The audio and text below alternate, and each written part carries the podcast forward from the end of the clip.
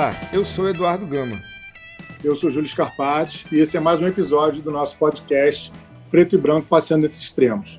Hoje a gente vai conversar um pouquinho sobre algo que todo mundo já escutou falar, que é um conceito de autoajuda e que vem evoluindo para uma outra ideia, que é uma ideia de autocuidado, e que a gente acredita de verdade que existem muitas abordagens de autoajuda e autocuidado que são é, fundamentais para que a gente possa tratar de um conceito de saúde, que é muito mais amplo do que isso.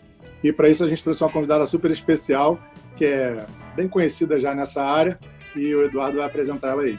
É, é, eu quero primeiro agradecer a Regina Gianetti, que é a nossa convidada de hoje. A Regina, eu vou deixar ela falar dela mesma, mas o que eu tenho para falar dela é que ela é uma grande pessoa, em todos os sentidos. Né? Uma pessoa que, com quem eu aprendi bastante. Eu fiz um curso com ela aqui no Rio de Janeiro é, há, uns dois anos mais ou menos, um curso de Mindfulness.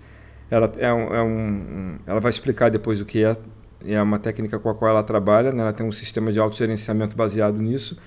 E é uma pessoa que assim me inspirou, inclusive, para poder produzir o podcast, porque na verdade ela já é uma podcaster há mais tempo do que eu, cheia de experiências para contar.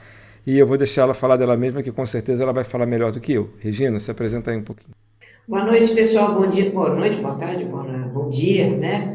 Enfim, é um prazer estar aqui com vocês, Edu, Júlio, é realmente um prazer. E sempre né, que, que é possível compartilhar um pouco sobre né, essas ideias de autocuidado, de autogerenciamento, de a gente se cuidar, de a gente se olhar. Eu estou nessa, né? eu, eu, realmente faço o possível para estar é, é, presente nessas, nessas é, situações. Bom, para falar um pouquinho, um pouquinho muito brevemente de mim, eu hoje trabalho com, como facilitadora de um programa de autogerenciamento com base em mindfulness. Depois eu vou explicar o que é isso, mas são, é, a princípio, são exercícios de focalização de atenção, tem vários desdobramentos isso, tá? Para o nosso, nosso bem-estar, para a nossa saúde mental, para o nosso autoconhecimento. É, e também produzo o podcast Autoconsciente, que talvez alguns, né, alguns ouvintes é, já conheço, como disse o Edu, né? Eu tenho, é, como disse o Júlio, aliás, eu tenho então já uma presença nessa área e, e, é, e é, é isso que eu trago para compartilhar, essa é a minha experiência com, com o autogerenciamento, com cuidar de si, com olhar-se, é, com um relacionamento de mais compaixão e de mais compreensão conosco mesmos. Eu acho que é a forma mais elevada de auto Regina, que bom que você está trazendo dessa forma para a gente, porque a gente estava conversando com o Júlio antes da gente conversar aqui, a gente conversa um bocado sobre um monte de coisas, e essa é uma das que a gente tem conversado, que autocuidado e autoajuda né, tem se confundido esses dois conceitos, eles estão muito próximos mesmo, e hoje eles se encontram até em prateleira de, de livraria. Você tem lá setor de sessão de autoajuda, ou sessão de autoconhecimento, ou sessão de autocuidado, enfim. E normalmente as pessoas às vezes é, assim, elas enviesam o bico quando passam por essas prateleiras, porque parece que as coisas que estão ali apresentam soluções muito é, generalizadas para problemas muito diversos. O que eu quero dizer é que existe muita coisa escrita, né, dizendo o que é para você fazer para obter tal resultado e como se aquilo funcionasse para todo mundo.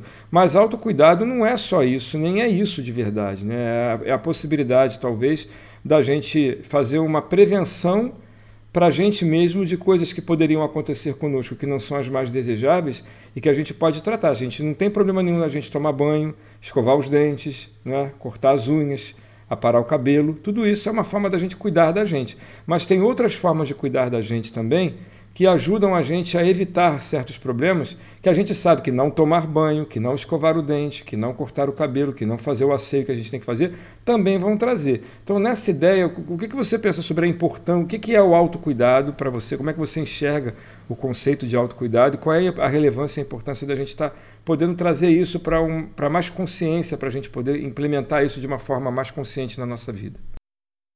É, as palavras são às vezes traiçoeiras, né? As palavras também elas podem ter múltiplos significados. Como a gente fala, né, no coaching, eu tenho formação, exerci esse, esse trabalho no passado, as palavras são grávidas de significados. Então, né, o que é autocuidado para uma pessoa e o que é para outro, isso tudo é um pouco difuso e, e a gente tem aí muitas, né, um referencial pessoal que pode ser bem diferente de, de, de pessoa para pessoa. Mas eu entendo, é, eu, eu, eu percebo assim, o entendimento de autocuidado, é, no nível inicial, seria essa coisa mais com o corpo, mais com o bem-estar. Né? Então, a gente, é, a gente se dedicar a certas práticas ou a certas, enfim, atividades que vão nos trazer bem-estar, que vão garantir um, um, um funcionamento adequado do nosso organismo, é, que vão manter a nossa saúde. Eu acho que no primeiro momento seria isso, o autocuidado, né? Mas eu acho que a questão do cuidar de si, então aí deixando de lado um pouco a palavra cuidado, que pode ter essa conotação um pouco mais um pouco mais física, um pouco mais superficial até, deixando um pouco de lado e indo, quer dizer, vamos, vamos, vamos falar em termos de cuidar de si mesmo, né? É, de gerenciar-se, talvez, que é algo que eu falo bastante. Aí então a gente vai encontrar muitas outras formas de de cuidar de nós, de, de garantir esse bem-estar emocional, né, um bem-estar existencial, que são essas outras formas mais, digamos assim, né, mais abrangentes, mais, mais elevadas até, não, não, não querendo minimizar, mas assim, pensando em, em, em, outras dimensões, né, dessa, dessa coisa da gente se cuidar, da gente se relacionar com a gente mesmo.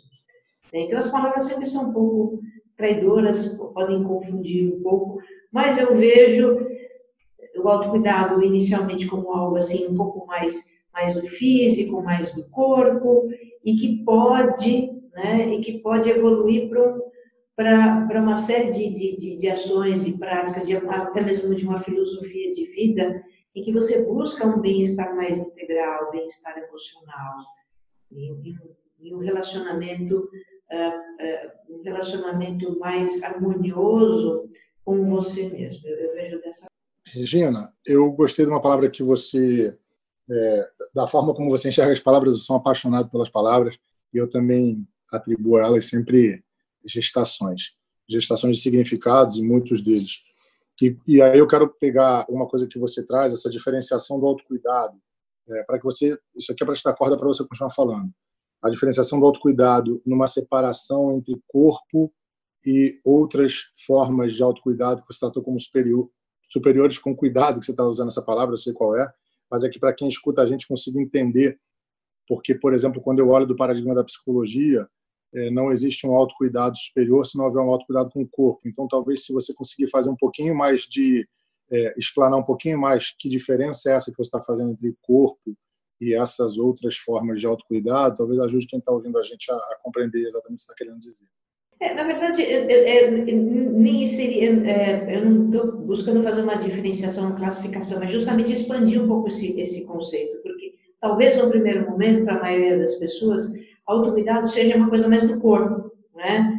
Quer dizer, eu tô, estou realmente olhando, é, falando a partir de um entendimento que me parece que é o entendimento mais, mais comum. Então, autocuidado, ah, eu passar um creminho na minha pele, autocuidado, né, eu tomar as minhas vitaminas, autocuidado, é, eu relaxar, eu, né, eu fazer banhos e, e, enfim, eu ter alguns cuidados muito com o corpo. Claro, o corpo e mente são algo indissociável, né? O ser humano é um todo, né, indivisível e, e as, as nossas dimensões física, emocional, mental, elas interagem, elas então, enfim, são, são indissociáveis, tá? Mas justamente a minha, a minha, a minha ideia é, é, é assim, é frisar que realmente é autocuidado a gente é, vai um pouco além mesmo da, da dimensão física e a gente pode incluir outras palavras, né? É, o autogerenciamento, né? O, o, a autoconsciência, auto muitas coisas, né? Mas a gente pode é, é, aglutinar essas outras palavras como partes de, de uma coisa só, que é a gente ter um relacionamento uh, conosco mesmos, um relacionamento mais harmonioso, um relacionamento mais benigno, um relacionamento mais compassivo, inclusive, conosco mesmos. Eu acho que né, a ideia é expandir mesmo esse conceito. É, essa, essa, essa palavra, eu tinha até anotado aqui, né, que você falou que uma coisa interessante é a gente expandir o conceito de, de, de cuidado, né? nem de autocuidado uhum. só, é de cuidado. Aí eu fico pensando assim, que nós temos muitas dimensões, como você mesmo acabou de dizer. A gente tem uma dimensão financeira, a gente tem uma dimensão social, a gente tem uma dimensão familiar, a gente tem uma dimensão é, emocional, a gente tem uma dimensão intelectual, a gente tem vários. A gente pode fazer quantos recortes a gente quiser da gente mesmo. Sim, sim. Eu acho que muitas vezes, quando a gente foca no conceito de autocuidado, só mesmo com cuidado, o cuidado com o corpo, que é esse cuidado que a gente sabe que é fundamental, que é primordial, que, como você também disse, é aquele que mais chama atenção quando a gente usa o termo autocuidado, normalmente é para onde, a gente, onde o pensamento vai né, cuidar de si nesse sentido, a gente acaba esquecendo que a gente é muito mais sistêmico do que qualquer outra coisa, que existem outras uhum. dimensões que estão todas integradas para fazer a gente funcionar direito. Então, um equilíbrio da gente seria ter essas dimensões harmonizadas, né, de certo modo, que as energias, como se a gente tivesse uma espécie de energia vital, sem querer mistificar de modo algum, mas querer dizer que a gente pode distribuir a nossa energia por esses diversos aspectos que a gente tem. E quando ela está mal distribuída, a gente acaba não tendo saúde de verdade. A gente não tá, a gente está esquecendo de cuidar de um aspecto que na verdade adoece o todo. Então não adianta nada a gente, né? Eu, eu, eu gosto dessa imagem porque para mim ela é muito forte. A gente cuidar do corpo na academia, tá sempre todos os dias lá malhando, tendo um personal e tal e a gente, às vezes, está sempre endividado, não consegue controlar uma compulsão para gastar, não consegue fazer as nossas contas. Então, a gente, a gente, não, vai, a gente não consegue estar tá bem fisicamente só se a gente não estiver bem nessa outra dimensão, porque ela vai estar tá como um ruído de fundo que nos desequilibra. É, a mesma coisa vale para as relações, vale para a nossa família, eu acho que vale para tudo. Então, nesse sentido, né, em que a gente é, é, o que eu estou querendo dizer é que se autocuidar é, de certo modo, tentar equilibrar essas diversas dimensões, cuidar de cada uma, para que a gente, como um todo, possa estar funcionando da melhor maneira, da, da maneira que a gente puder funcionar melhor. Né? É, esse programa que você tem de autogerenciamento baseado em mindfulness, o que, que ele pode proporcionar no sentido de trazer esse equilíbrio? Né? O que, que é o mindfulness e como é que ele pode contribuir para esse cuidado mais sistêmico da gente? Vou começar então falando um pouquinho sobre mindfulness. É... A gente pode, pode olhar, no primeiro momento, a gente pode é, é, entender mindfulness como um exercício, tá? como exercícios de focalização de atenção, é, que é, derivam da meditação, de práticas meditativas atencionais. Tá? Você tem algumas modalidades de práticas meditativas e as atencionais, na, nas atencionais, você pratica é, sustentar a sua atenção é, em algo. No caso né, do, do, programa que eu facilito, eu uso muito as âncoras ou as, né, as sensações do próprio corpo como, como pontos de atenção. Então, a respiração, sensações corporais, as sensações dos movimentos, as sensações das emoções. Né? Então, eu, é, é, é a gente traz atenção para o próprio corpo. Então, no primeiro momento, mindfulness seria isso, exercícios de focalização de atenção tá? que nos colocam no aqui e agora, que nos colocam no momento presente. Então, né, eu sempre falo da, da, dos, dos, dos, dois modos é, de experiência que nós podemos ter. Tá? O modo narrativo divagatório. Na verdade, o divagatório eu coloquei por minha conta, o nome oficial é o modo narrativo, né? uma, uma, é uma, uma teoria do Norman Farb, um neurocientista da Universidade de Toronto, foi quem trouxe essa, né, essa, essa teoria, essa visão, inclusive constatou isso através de exames neurológicos e tal, e quer dizer, onde é que esse modo funciona, que circuitos que acendem, aquela coisa toda. Então, o modo narrativo divagatório, que é o modo usual, o modo default, padrão do cérebro humano. Nós somos seres pensantes, divagantes, estamos o tempo todo né, interpretando a realidade, pensando, é, criando, é, revivendo o passado, projetando o futuro. Isso é o que nos distingue como seres humanos, essa, essa capacidade de, de nos desprender do aqui e agora e imaginar, criar, refletir. Né? A nossa mente viaja no tempo e no espaço. E só nós podemos fazer isso, seres humanos. Nós estamos sempre nesse, né, nesse modo de funcionamento do cérebro.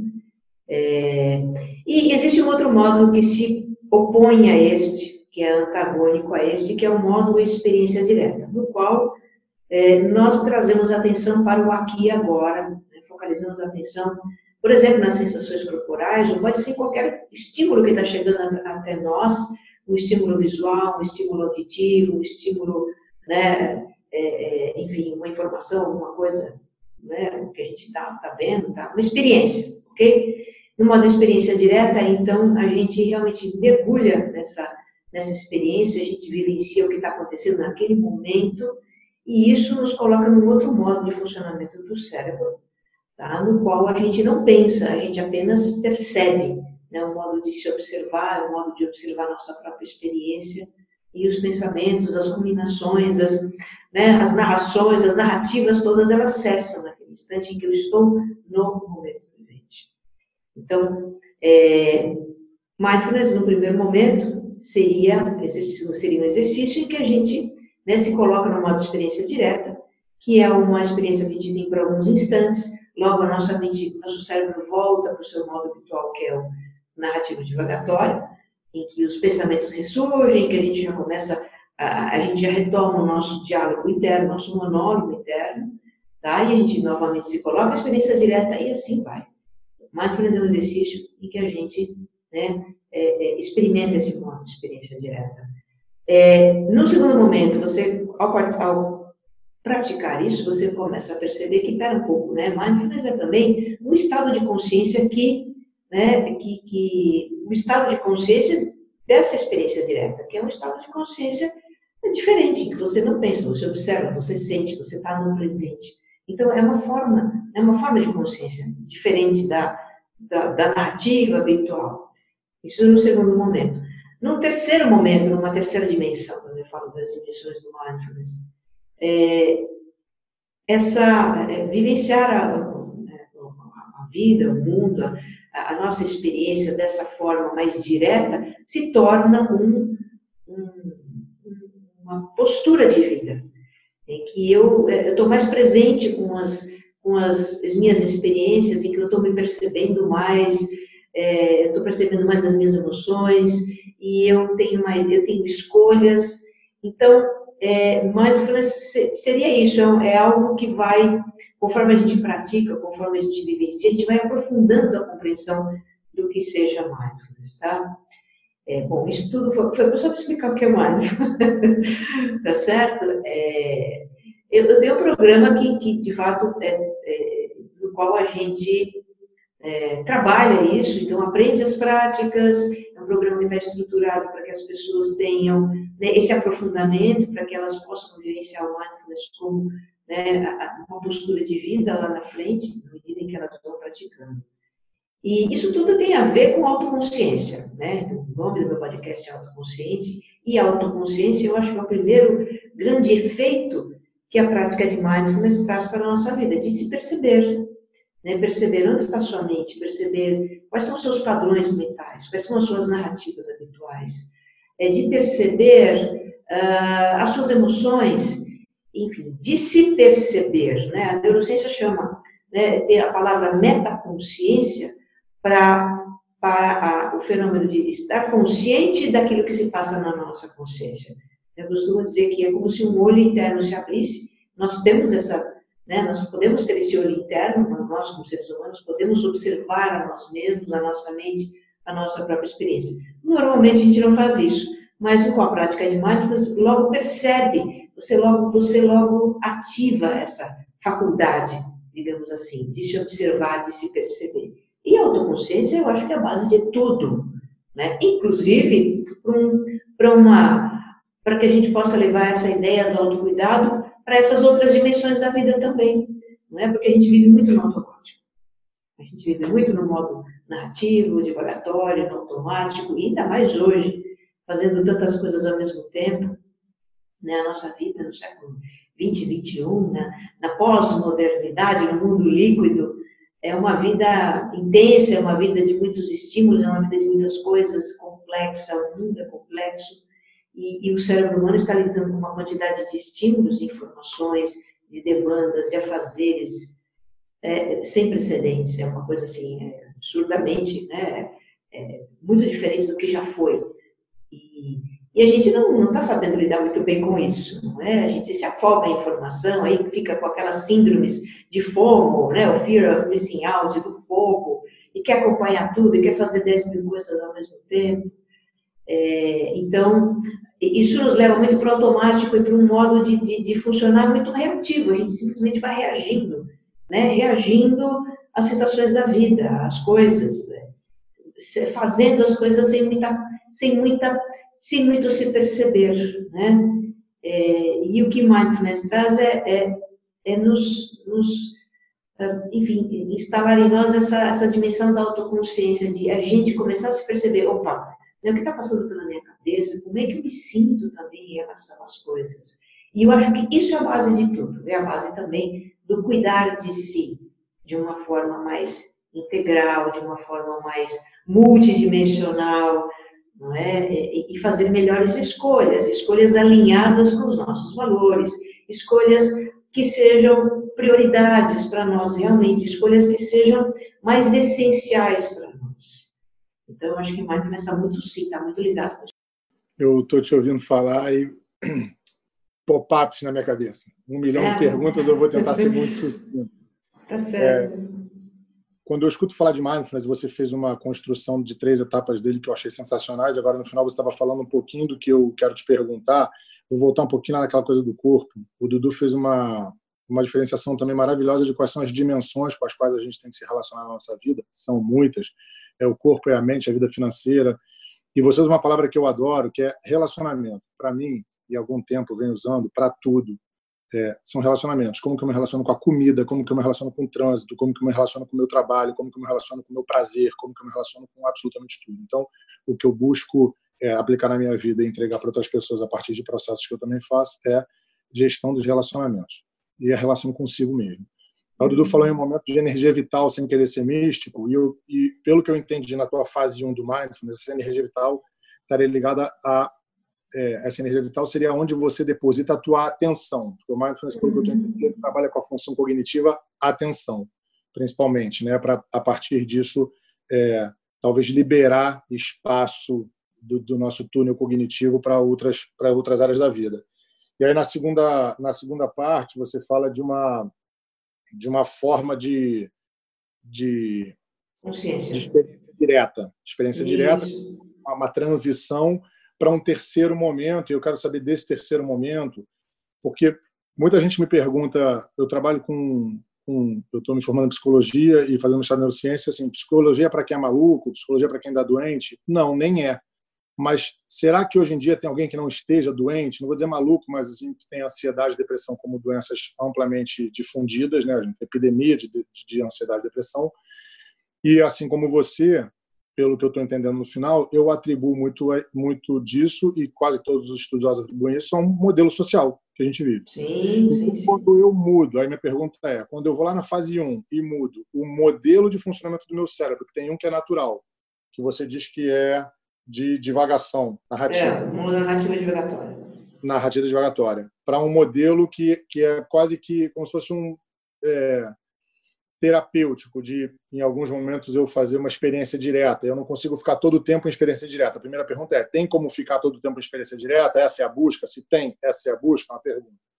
A segunda pergunta é: paralelo a isso, dentro da filosofia do mindfulness, existe esse questionamento, a proposição de um questionamento de por qual motivo você está nessa é, narrativa, nessa, nessa divagação narrativa é, constante e com tantas coisas e quão bem isso te faz para que você lá no final, na terceira fase do mindfulness, você consiga, consiga, talvez romper com a causa. Porque o que eu entendo? Se eu estou tendo que fazer uma mudança do meu método natural de pensamento, de funcionamento mental, para lidar com. Se, se esse era o natural, ele deveria ser bom. O que, que torna ele não bom? Talvez o excesso de estímulo, cobrança, demanda, ou seja lá o que for que o mundo está oferecendo hoje, quando se fala agora de um mundo líquido. Então, as perguntas seriam: eu estou buscando mudar a frequência permanentemente? Se sim, é possível. E lá no final, no último estágio, existe uma, uma busca do mindfulness de questionamento das causas? Tá, vamos lá. É, primeiro, então, com relação à experiência, quer dizer, o que eu entendi, você, você me pergunta se né, permanecer em experiência direta né? esvaziar a mente, né? aquela coisa do esvaziar a mente é o objetivo do mindfulness. Então, deixa eu dar um passo atrás e falar um pouquinho da origem do mindfulness e como ele de repente se diferencia de outras abordagens de meditação. Tá? Se a gente pensar em meditação como uma grande árvore, na qual você vai uma grande o quê? árvore, uma grande árvore, tá fazendo uma metáfora, uma analogia. Mindfulness é um galinho, um raminho dessa árvore. Tá? Você vai encontrar na árvore da meditação muitas tradições, você vai encontrar até finalidades diversas, então existem meditações. Não, não é uma área que eu conheça a fundo, na verdade, tá?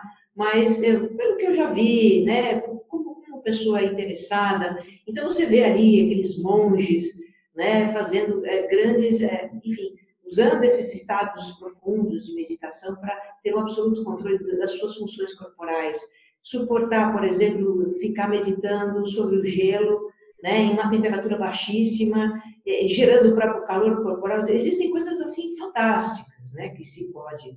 Mas mindfulness o que é? Né? É uma, uma, uma abordagem da meditação, é a deriva de, da, da meditação vipassana, que é olhar as coisas com oração, contemplar as coisas com oração, que também tem a ver com o zazen do budismo.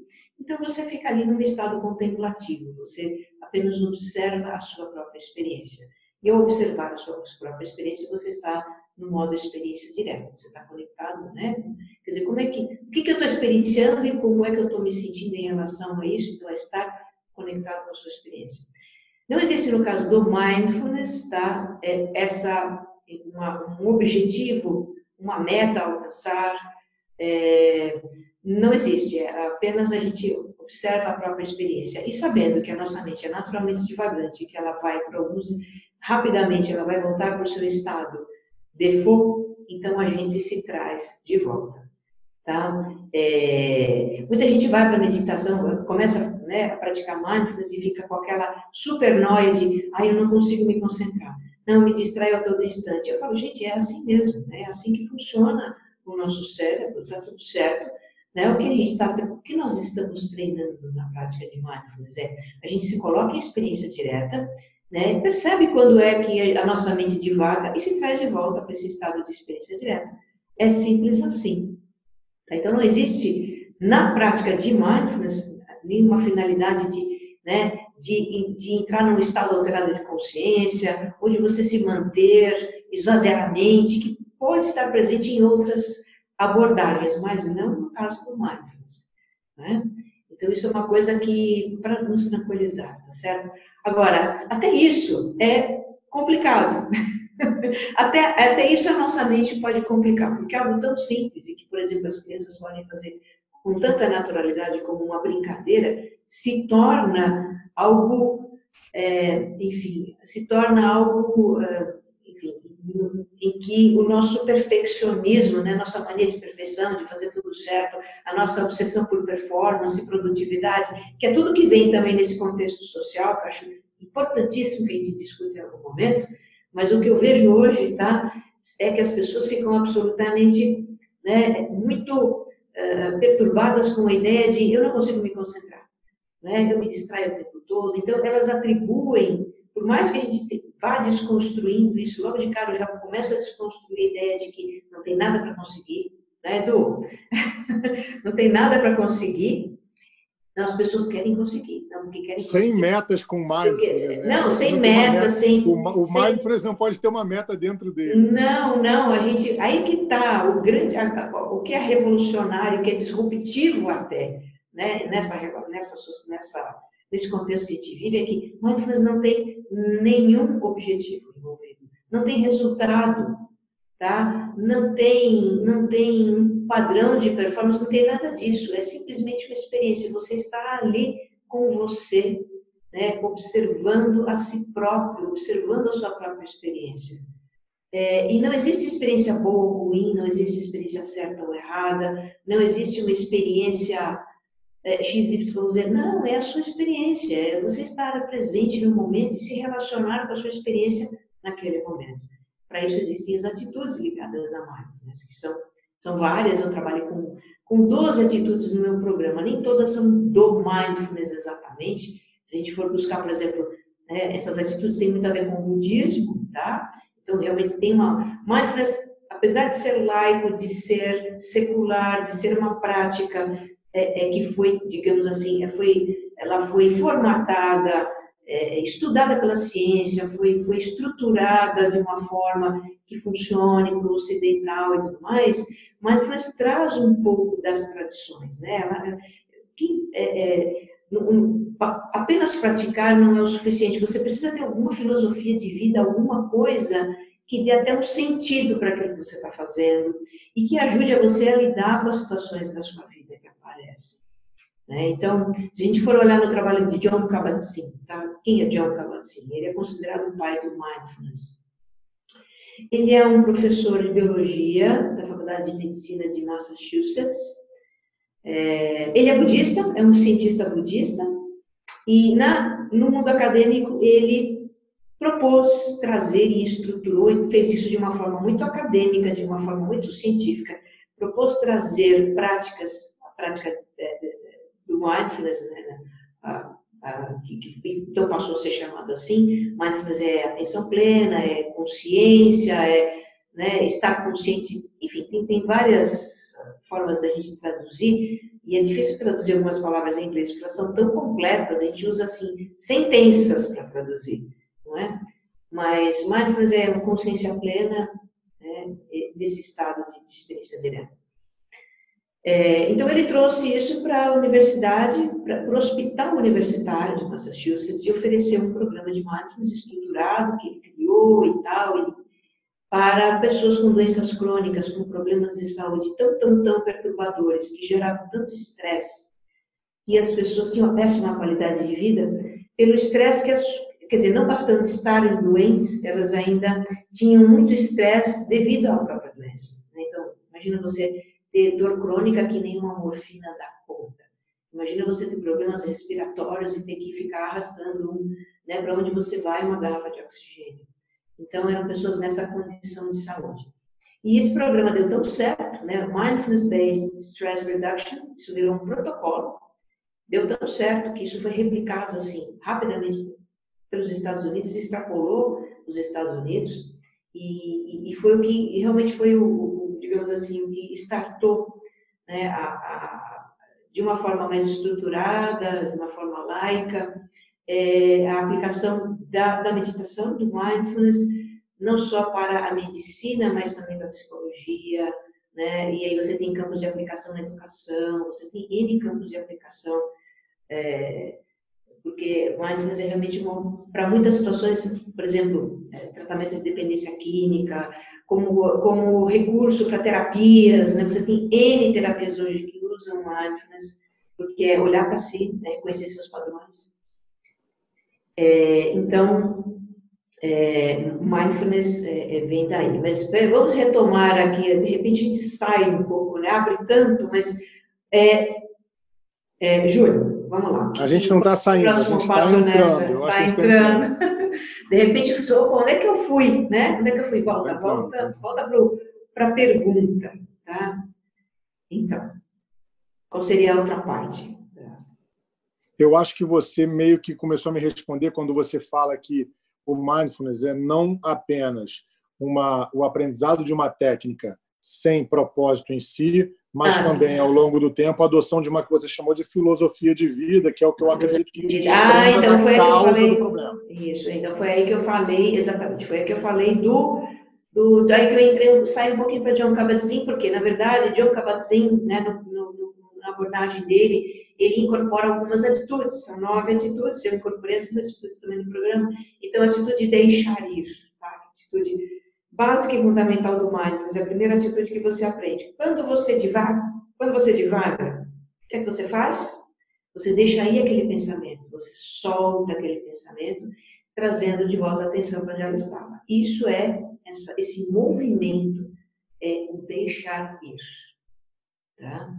É, e assim também, também tem outras atitudes, tem a atitude aceitação, então você observar, você se relacionar com a sua experiência sem brigar automaticamente com ela. Tá? Então, de repente, eu sinto uma coceira, eu sinto um desconforto físico, é, tem alguma coisa no meu ambiente que me perturba, por exemplo, um ruído, tá certo? Então, de repente, né, a nossa a nossa mente que é, que é cheia de condicionamentos, né? Nós somos cheios de, de, de reações condicionadas, de, de, de pensamentos, de, conceitos e preconceitos a respeito da nossa experiência. Vem aquela vem aquele pensamento, ah, né, isso, né, esse barulho está me atrapalhando e a gente começa a sentir um incômodo, um desconforto, uma irritação, uma ansiedade, um estresse, enfim, começa a sentir algo. O que que, né, que atitude a gente toma nesse momento? Uma atitude de de aceitação, de você não brigar imediatamente com aquilo, você simplesmente observar aquilo com algum distanciamento, né? observar aquilo como aquilo é, observar as suas próprias reações àquela situação. E assim você desativa esse modo automático. Né? Então, veja, as atitudes, elas vão, você vai treinando essas atitudes na sua prática. As atitudes, né? a aceitação, sem forçar, deixar ir, a paciência. A paciência é maravilhosa. Paciência é maravilhosa, nós somos extremamente impacientes, né, no nosso mundo tecnológico, em que você, né, você, a gente se habituou, isso criou um modelo mental em nós de eu aperto o botão e algo acontece imediatamente. Né? A gente já está querendo pensar e não, não, quer mais nem apertar o botão, a gente já quer que, que o computador, que o celular comecem a adivinhar nossos pensamentos, porque a gente pode falar com eles, por exemplo, né? nem apertar mais o botão precisa. Então, isso cria um, um, isso cria em nós uma expectativa de imediatismo para tudo, tudo tem que ser imediato, tudo tem que funcionar, tudo tem que ser. E cadê a paciência? Onde é que fica a paciência né? nesse contexto? A paciência, enfim, a gente perde. Nesse, nesse contexto ansiogênico, né? A gente nesse vive... contexto de querer tudo, né? tudo para ontem. Muito, muito, muito. E, e de repente você, na prática, você treina a paciência. Porque você vai sentir impaciência com o tempo, você vai sentir impaciência com você mesmo, você vai sentir impaciência com alguma situação que se apresenta na sua experiência e você vai praticar a paciência. Então, por exemplo, ah, vem aquele pensamento de tédio, ah, esse tempo não passa, nossa, que saco esse negócio, pode vir isso, tá? Mas você escolhe, né? Respira fundo, deixa ir esse pensamento e escolhe ter paciência, ou seja, você se mantém praticando até o final daquele tempo. Isso é praticar a paciência. Né? As coisas têm um tempo para acontecer. A natureza não é imediatista como a gente gostaria que ela fosse. Não é? os, os bebês levam nove meses, a, as árvores é, têm tempo de frutificar, tudo na natureza tem seu ritmo.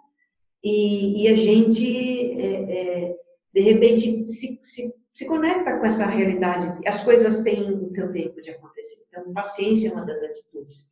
E veja, nós estamos falando aqui já, né? Já estamos mencionando que coisas que têm a ver com ansiedade, que são até recursos que a gente tem, digamos assim, que a gente incorpora, atitudes que a gente incorpora para a nossa vida e que nos ajudam a nos relacionar de uma forma diferente com as situações da vida.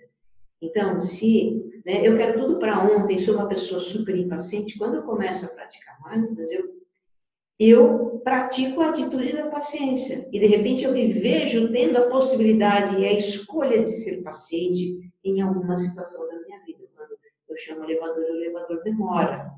Né? Quando o semáforo demora. Quando as, o resultado das minhas ações demora. Né? Porque as coisas têm seu tempo. Tudo você pode controlar. Nós temos obsessão por controle. Isso também é uma coisa importante, né? obsessão por controle. E é uma das coisas que eu vejo as pessoas assim muito elas ficam, né, como eu vou dizer, ficam inconformadas. É, é, tão, é tão, é tão estranho, né? Você não tem que controlar nada. Você não tem que nem controlar sua mente. Você percebe que, que né, elas querem controlar sua mente. Elas querem ficar horas em estado de experiência direta. Isso não existe, né? Isso esquece, não é isso. Então, aceita o fato da sua mente ser assim divagante, mas você pode trazer-se de volta, você pode, quando você quiser, você pode se colocar em experiência direta. Então, Mindfulness acaba nos trazendo um aprendizado muito rico de, de atitudes que a gente esqueceu de ter, deixou de ter, que a gente não sabe ter, que não aprendeu a ter. Né? Que a gente nem aprendeu a ter, porque o mundo funciona de uma forma que você é, é, nem é estimulado a prestar atenção numa coisa só, a ler uma página do começo ao fim. Né? O que o mundo nos estimula a fazer é ficar né, fazendo ping-pong de atenção com celular e, e, e, notebook, e uma pessoa fala e você olha um negócio na TV, você faz três coisas ao mesmo tempo, você tem cinco conversas ao mesmo tempo. Não é? É, é, isso é que o mundo nos ensina a fazer.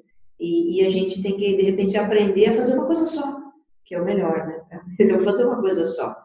É, é, a gente né, precisa ter essa capacidade e fazer uma coisa só quando é preciso, quando é necessário, quando essa coisa de, demanda atenção, demanda todo um processo né, de, de, de, sabe, de encadeamento, de informação, de aqui dentro do seu, do seu cérebro estão se formando N né, conexões para você incorporar aquilo, aquilo vai, né, vai sendo memorizado, aquilo vai ser introjetado e, e vai, você vai associar aquele conhecimento, vai tirar conclusões. São processos super, super né, importantes que de repente ficam prejudicados porque a gente quer fazer 10 mil coisas.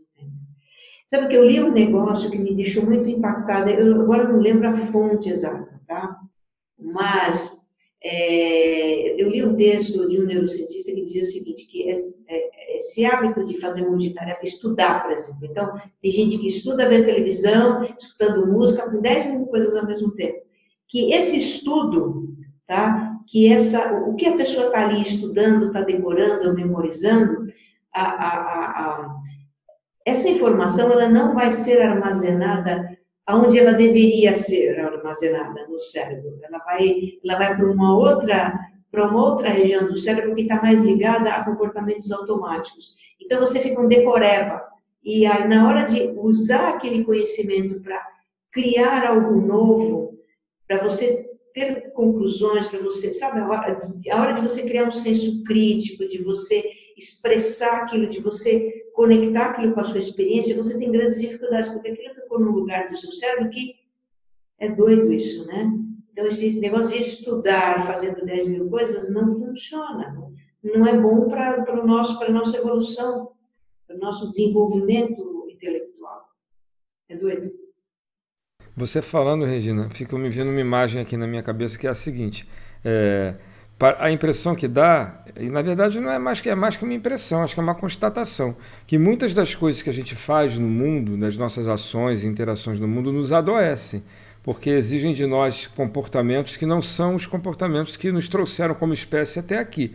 E a gente, por não conseguir dar conta disso de uma forma natural, a gente acaba adoecendo. Então a gente não consegue ter controle de tudo, né? a gente não consegue ter atenção em, em, em sete coisas.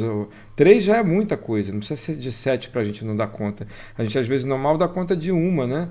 É, a gente não, não tem. A, gente, a paciência é algo que a gente acaba não não, não exercitando, vou dizer assim, porque a gente tem que performar o tempo inteiro, a gente tem que ter um resultado rápido.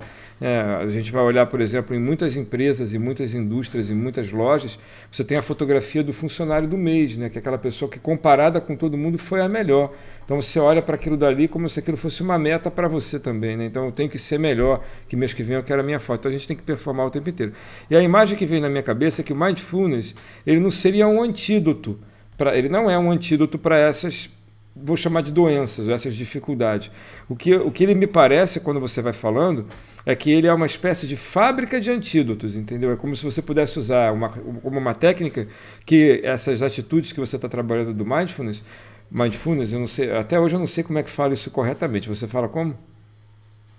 mindfulness, mas não é, esquenta mas... com isso, porque tá é absolutamente é mais importante praticar do que falar, né? Mais do que falar, verdade. Você pode chamar, eu falo para os meus alunos, chama do que você quiser, chama de tico-tico no fubá, não tem o menor O importante problema. é praticar, vai praticar, né? O importante é, é praticar.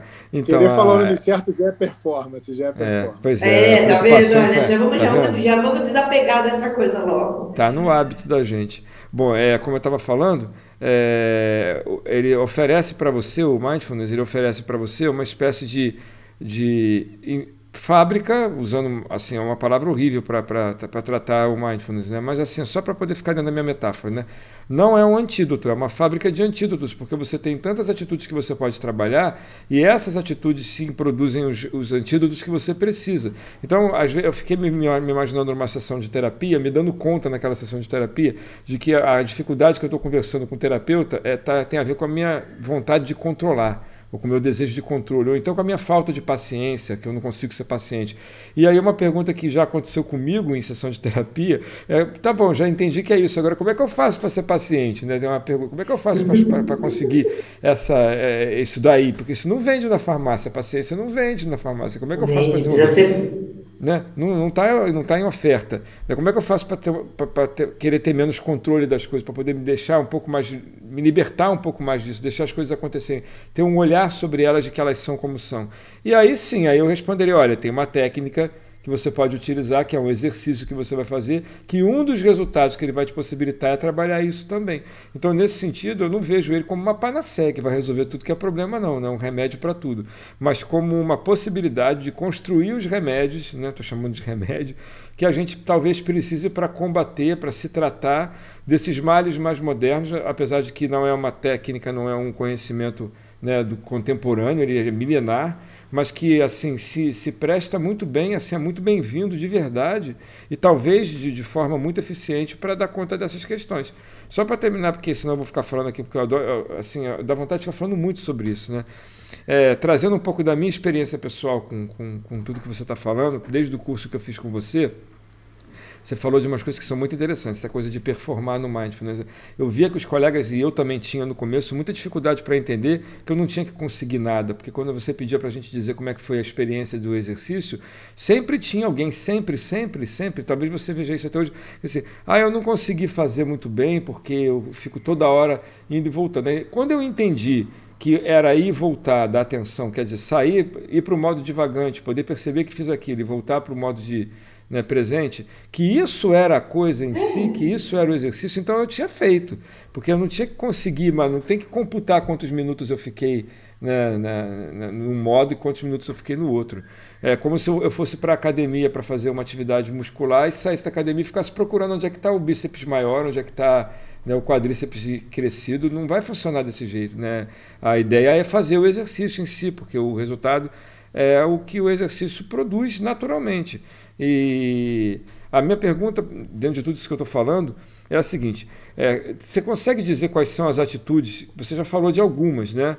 Mas eu acho que assim, já que você começou a falar de algumas, quais são as atitudes? Sempre você precisa falar de todas elas especificamente, mas quais são as atitudes que a gente pode trabalhar no mindfulness e que seriam no, no, meu entendimento, usando essa minha metáfora, esses antídotos que a gente pode utilizar de maneira muito simples, né, Regina? Porque você, quando, quando dá o curso, você diz assim: bastam 10 minutos. Se você não tem 10, tem 9, 8, 7, 6.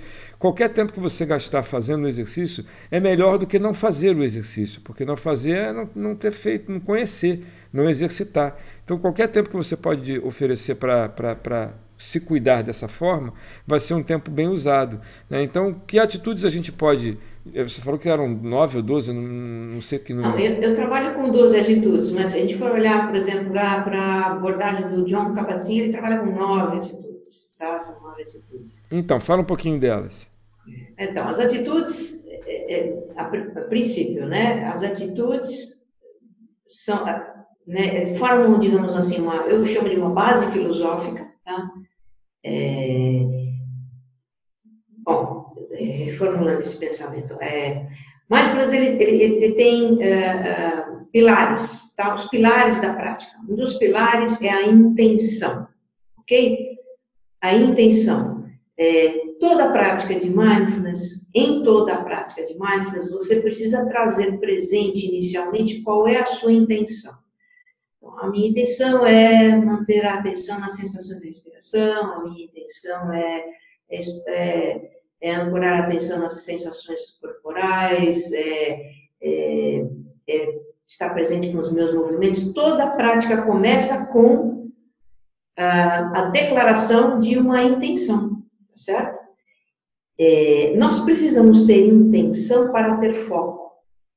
Porque se você não declara qual é a intenção do seu exercício, da sua prática, como é que você vai saber aonde vai focar a sua atenção? Né? Então, intenção, atenção e atitude. A atitude é o terceiro pilar. Dependendo do que ocorre na nossa prática, tá? da situação que, que acontece na prática, eu utilizo uma atitude, eu tenho uma atitude para lidar com isso. Tá? Então, a atitude fundamental do mindfulness é o deixar ir. Tá? O deixar ir é a atitude que eu uso quando eu divago. Percebi que estou divagando, então eu estava ali trazendo atenção para né, ancorando a atenção nas sensações da respiração no meu peito. E eu estava sentindo meu peito inflar e relaxar, e sentia né, o coração bater, eventualmente estava ali na maior né, no maior love, com a experiência direta, de repente minha mente sorrateiramente ela escapa disso e eu já vou para a lua. Quando eu percebo que estou pensando, eu me trago de volta. Isso eu deixaria, é uma atitude fundamental. E o deixar ir é muito útil para a nossa vida, porque muitas vezes a gente entra, aliás, gente entra, nas nossas espirais de preocupação, nas nossas espirais de negatividade. Então a gente começa, né, a mente parece ter vontade própria, os pensamentos são invasivos. Né? Você pode ter pensamentos intrusivos, tem pessoas que têm, né, que se impressionam com os próprios pensamentos. É, porque os pensamentos eles vêm espontaneamente, sei lá de onde, né? A coisa que está rodando aqui na nossa cabeça, e aí vem um pensamento horrível, um pensamento mórbido, vem um pensamento negativo, e, e, e você pode deixar esse pensamento ir, né? Não dá muita bola para esse pensamento.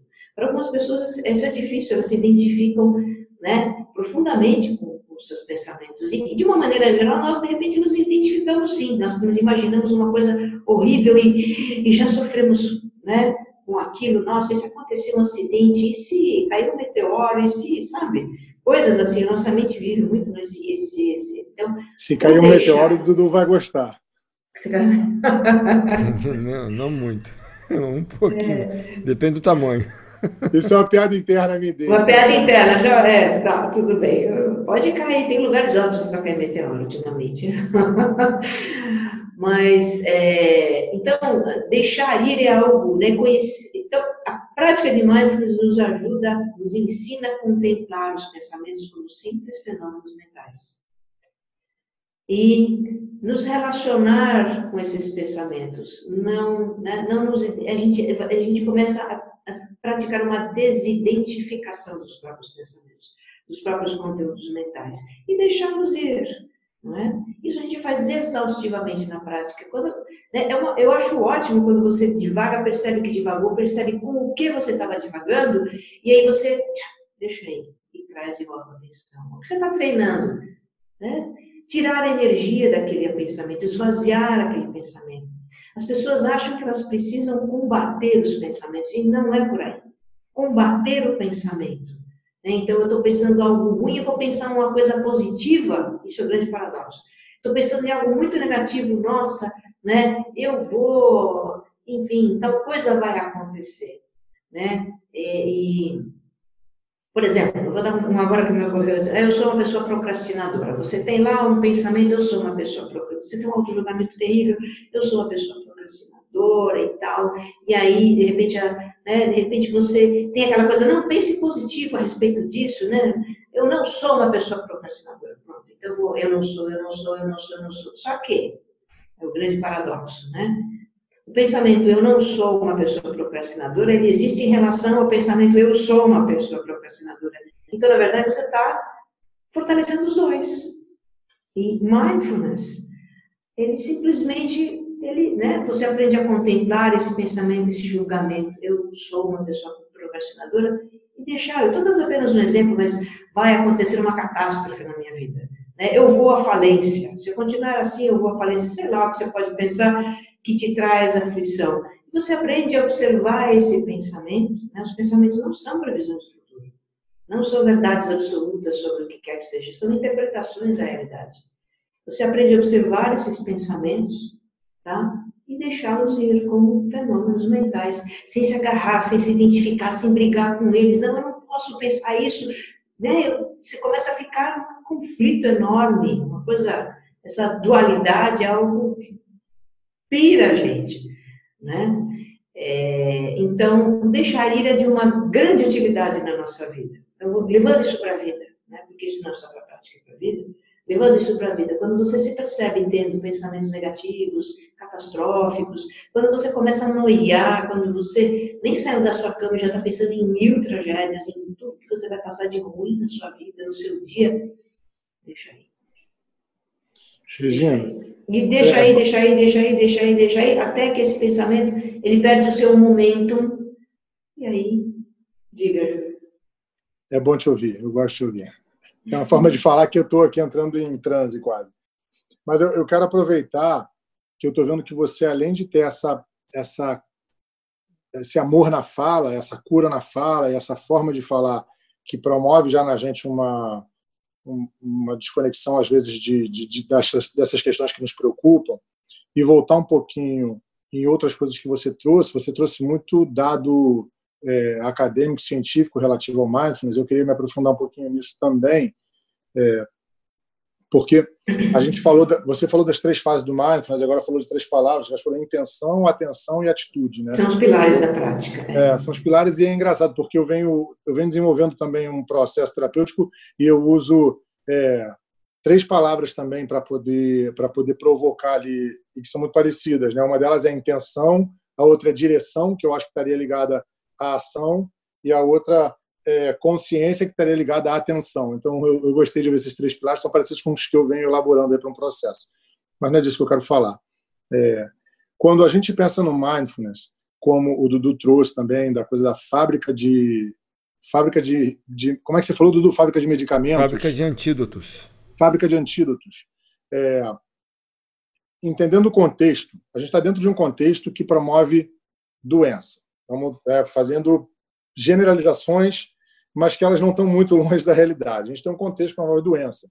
É, por exemplo, tem gente, aquele rapazinho do rabo de cavalo, que eu acho que ele tem um monte de qualidade, mas ele vende muito mindfulness para alta performance. Eu falava isso para um tempo atrás. Eu acho esquisitíssimo, porque se o mindfulness é um mecanismo de defesa do excesso de cobrança de alta performance, pô, fazer o mindfulness para alta performance me dá uma sensação dicotômica, até paradoxal eu estou pressionado o tempo todo, botando meu cérebro num estado de funcionamento que me adoece, vou usar uma ferramenta que me, né, me volta para um estado mais saudável de existência para melhorar minha performance. Então, isso tudo são coisas que, que eu acho que são dicotômicas na proposta, e eu imagino que a tua proposta não seja nessa direção, até porque você falou das alterações de filosofia lá e teus, dos teus 12 comportamentos, é, e aí depois eu quero chegar no deixaria.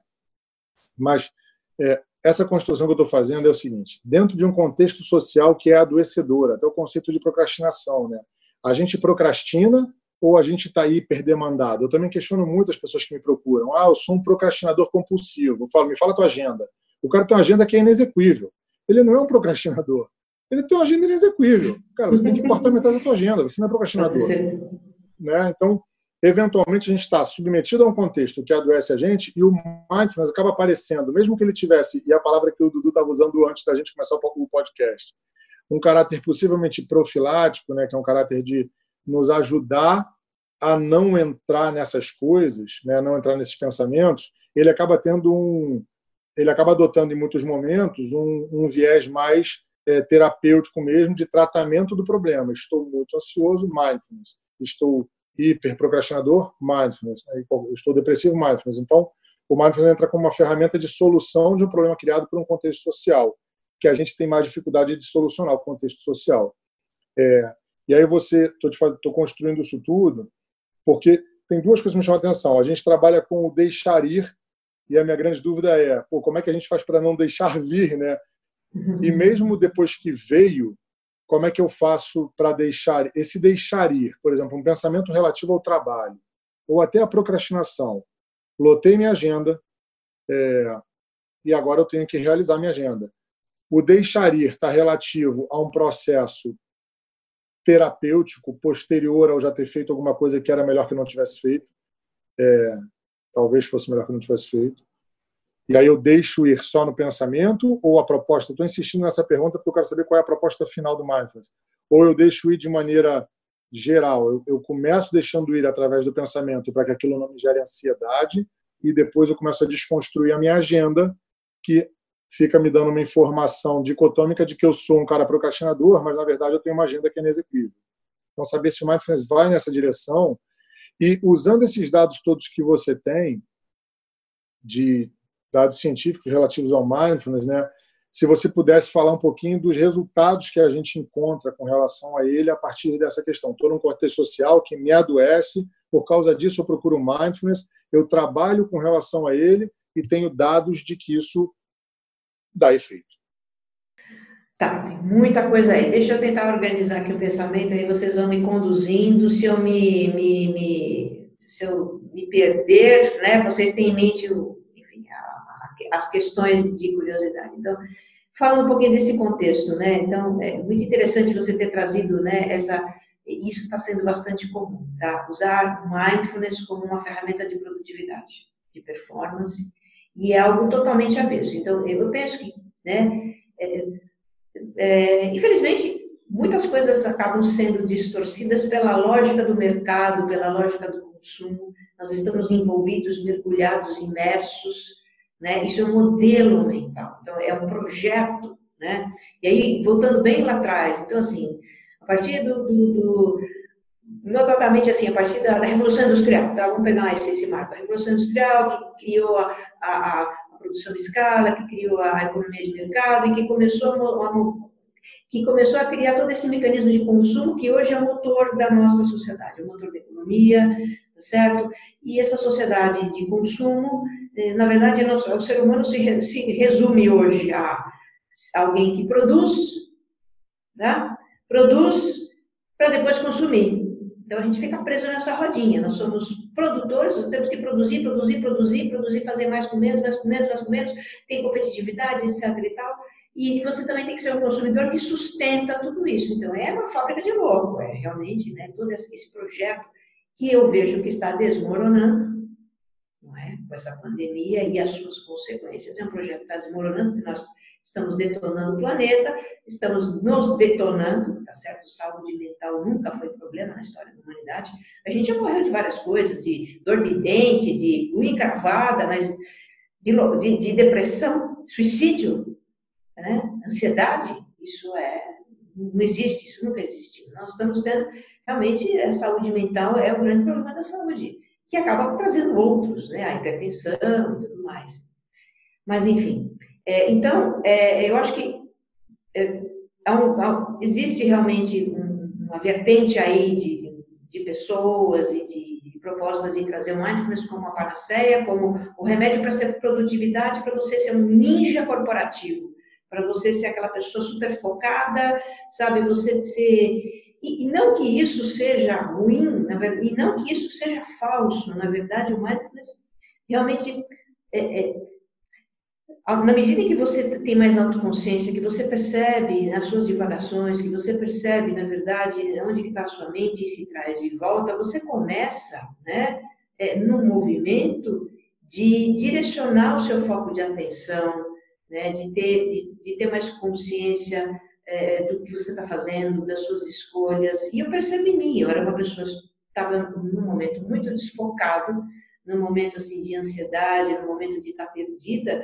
quando eu procurei mindfulness, na verdade não procurei mindfulness, mindfulness me achou, não sei como é que foi, mas eu achei essa palavra e comecei a puxar esse fio e, e, e vi que ele tinha algo para mim. Então, eu vejo hoje, né, a diferença que isso fez na minha vida, de é, é, me perceber, de ter autoconsciência, de gerenciar a minha atenção, os meus recursos cognitivos, gerenciar as minhas emoções, de ter esse, sabe, essa, essa, essa capacidade, essa faculdade de autogerenciamento, que, em última análise, é uma, um, um gerenciamento da sua energia psíquica, tá? E vital também, e, e, com isso você acaba realizando mais o que tem importância na sua vida, você é, prioriza o que é importante, o que é essencial na sua vida. Então, realmente, a coisa da super agenda, do, sabe, de muitas das coisas que você mencionou, de você ser uma pessoa hiper ocupada, que quer realizar muito, que quer se superar a cada instante, que quer ter uma curva de crescimento infinita, isso de repente deixa de fazer sentido. Eu acho que mindfulness é uma, né, aos poucos, ele nos conecta com a nossa essência, com quem eu sou, com os meus valores, com aquilo que é verdadeiro para mim. E aí eu começo a deixar, realmente, eu começo a descartar uma série de coisas.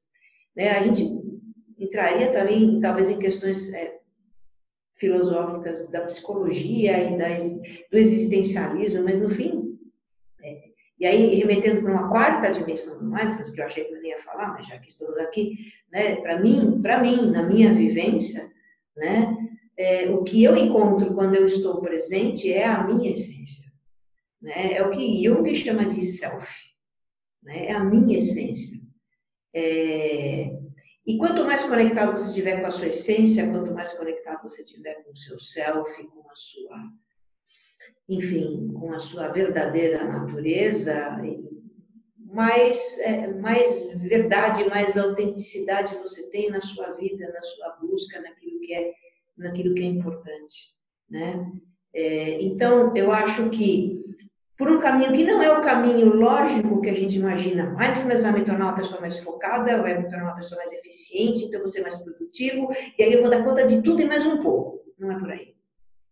Pelo contrário, né, a prática de mindfulness vai me colocar no processo de autoconhecimento, de autoconsciência, em que eu vou aprofundando, e isso é experiencial, isso não é teórico, isso não adianta estudar sobre mindfulness, não adianta você saber tudo sobre mindfulness, você só precisa praticar, praticar, praticar e praticar integralmente, praticar a prática, praticar os, as atitudes, não é? Realmente se dedicar a isso de corpo e alma, você fazer com, com comprometimento, com seriedade, com sinceridade. E é simplesmente fazer, é um fazer e um fazer e um fazer que vão trazendo para você uma, uma dimensão da sua experiência, e uma série de coisas. Você naturalmente vai buscar, vai buscar, você vai refletir, você vai buscar informação, você vai ler, você vai atrás daquilo que está começando a brotar em você. Quer dizer, você fica inquieto, você quer aprender mais, você. Esse é o meu processo, tá? De querer entender melhor a minha natureza, a minha psique, sabe, as minhas dimensões humanas. Você vai, você começa a ter sede por se compreender, por se entender, por entender a vida. E, e, a vida começa a ter um sentido diferente. E o que acontece lá no final, quer dizer, não sei o final da história, porque acho que não é o final da história, mas o que vai acontecendo nesse processo é que você vai desapegando das coisas, desapegando da ideia de ter controle, você vai desapegando da ideia de ser um, um super, mega, ultra realizador, de ter muitas coisas, porque, na verdade, né, o nosso valor, o, sentido da nossa existência não é consumir, não é ser super produtor, não é ser o top do top do, sabe? Não é isso. É, é realmente atender um anseio interior, é, é algo que, não sei, na minha experiência, é ir em busca do que é, faz sentido para mim. Isso é tão subjetivo, mas é o que faz sentido para mim. Eu estou aqui porque isso faz sentido para mim. Né? Eu faço mindfulness que faz sentido para mim. Eu falo do que eu falo porque faz sentido para mim. Né? É, e de repente outras coisas não são tão importantes. Né? É, ter o carro do ano, ser uma pessoa que. E, e, a sociedade do consumo né, acabou nos distanciando disso. Da, da, da, nos acabou nos, acabou nos colocando muito para fora, né? A gente ter, né? A gente é, no nosso relacionamento com objetos, a gente, né? É, é, se identifica com objetos, com as posses, com o que nós somos, com a aparência, e que é tudo absolutamente sem sentido. É por isso que também que a gente adoece tanto. A depressão, né? Uma é uma doença que está ligada muito à, à falta de sentido. É, falta de um porquê, mas porquê, não é? Uma, uma insatisfação consigo mesmo, consigo mesmo, ansiedade, ansiedade por conseguir e conquistar e fazer e controlar e ser tudo aquilo que eu acho que eu tenho que ser, mas quando eu, quanto mais eu experimento isso, mais vazio eu sinto. Então, esse vazio, né, que hoje as pessoas estão sentindo por conta desse projeto de humanidade que a gente criou e assim é, é um projeto, é um projeto. Criamos essa forma de vida. Isso é uma construção coletiva. Né? Artificial, né? Olha, né? É, e assim, mental e. Ok, sabe, não é culpa de ninguém, ninguém tem culpa nessa história, isso é um projeto. Então, os, né, a sociedade, a humanidade criou isso daí. Estamos experimentando isso daí. A gente tem o direito de dizer, tá bom, não, não tá legal. né, isso tá, isso tá fazendo bem, isso tá, tá gostoso, ah, não quero mais. É simples assim, sem, né? Eu acho que isso é olhar para esse mundo e, e falar assim, ah, realmente não está rolando, gente. Eu acho que não é por aí. Vamos experimentar outra coisa, né? Vamos experimentar outra coisa porque nós estamos vendo que tem algumas coisas que não estão legais. Mas a gente nem tem esse desapego, né? A gente tem que acabar sofrendo, né? As, as pandemias da vida e, e enfim, tudo, tudo, tudo, toda a ruptura que isso vai trazendo, todo o desmoronamento que isso está trazendo para depois chegar e ser obrigado a mudar. É bem assim, o seu ser humano ele é pedido pela dor, não é pelo amor, né? Então, veja, é totalmente oposto daquilo que se vende. E aí tudo, né, na lógica do mercado do consumo e desse, desse projeto que está né, tá desmoronando, mas ainda existe, e que está muito aqui dentro do nosso mundo mental, na nossa forma de entender a vida, o mundo, de entender a nós mesmos, é, não é à toa que surge essa lógica de faça mindfulness para você ser um ninja corporativo, faça mindfulness para você ser super efetivo. Isso até vai acontecer, você ser uma pessoa mais efetiva, mas dentro de um, outra, sabe, numa outra vibe, né? numa outra perspectiva, numa outra compreensão da vida, numa outra experiência de vida. É, então, acho que é a quarta dimensão, né, que eu diria, que é algo que, que nas minhas reflexões eu, é o que eu, é o que eu percebo, né, é o que é o que eu vejo. Então, eu estou mais em contato com a minha verdade, com a minha essência, com o meu self.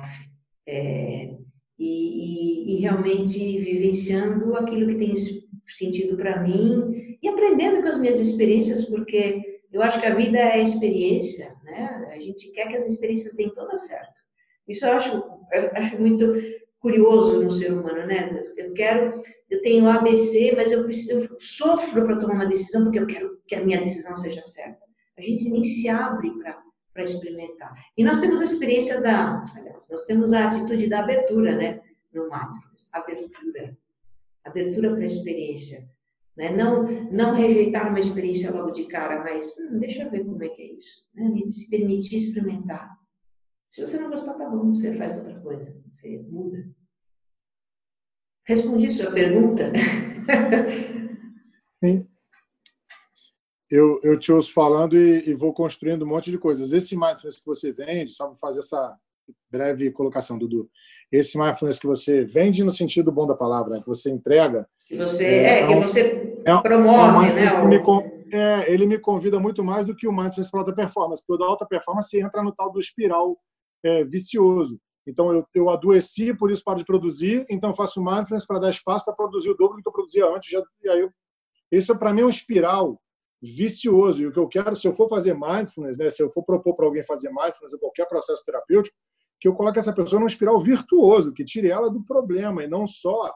É, não, não, não tem que ser algo que trata o sintoma, tem que ser algo que trata o problema. E pelo que você está me explicando, a tua forma de entrega do mindfulness começa tratando o sintoma, sim, porque tem que tratar, e vai se aprofundando na entrega de todas as dimensões até a quarta, que você traz no final agora, é, para livrar a pessoa do problema real. E isso eu acho maravilhoso porque começa a ser mais profilático.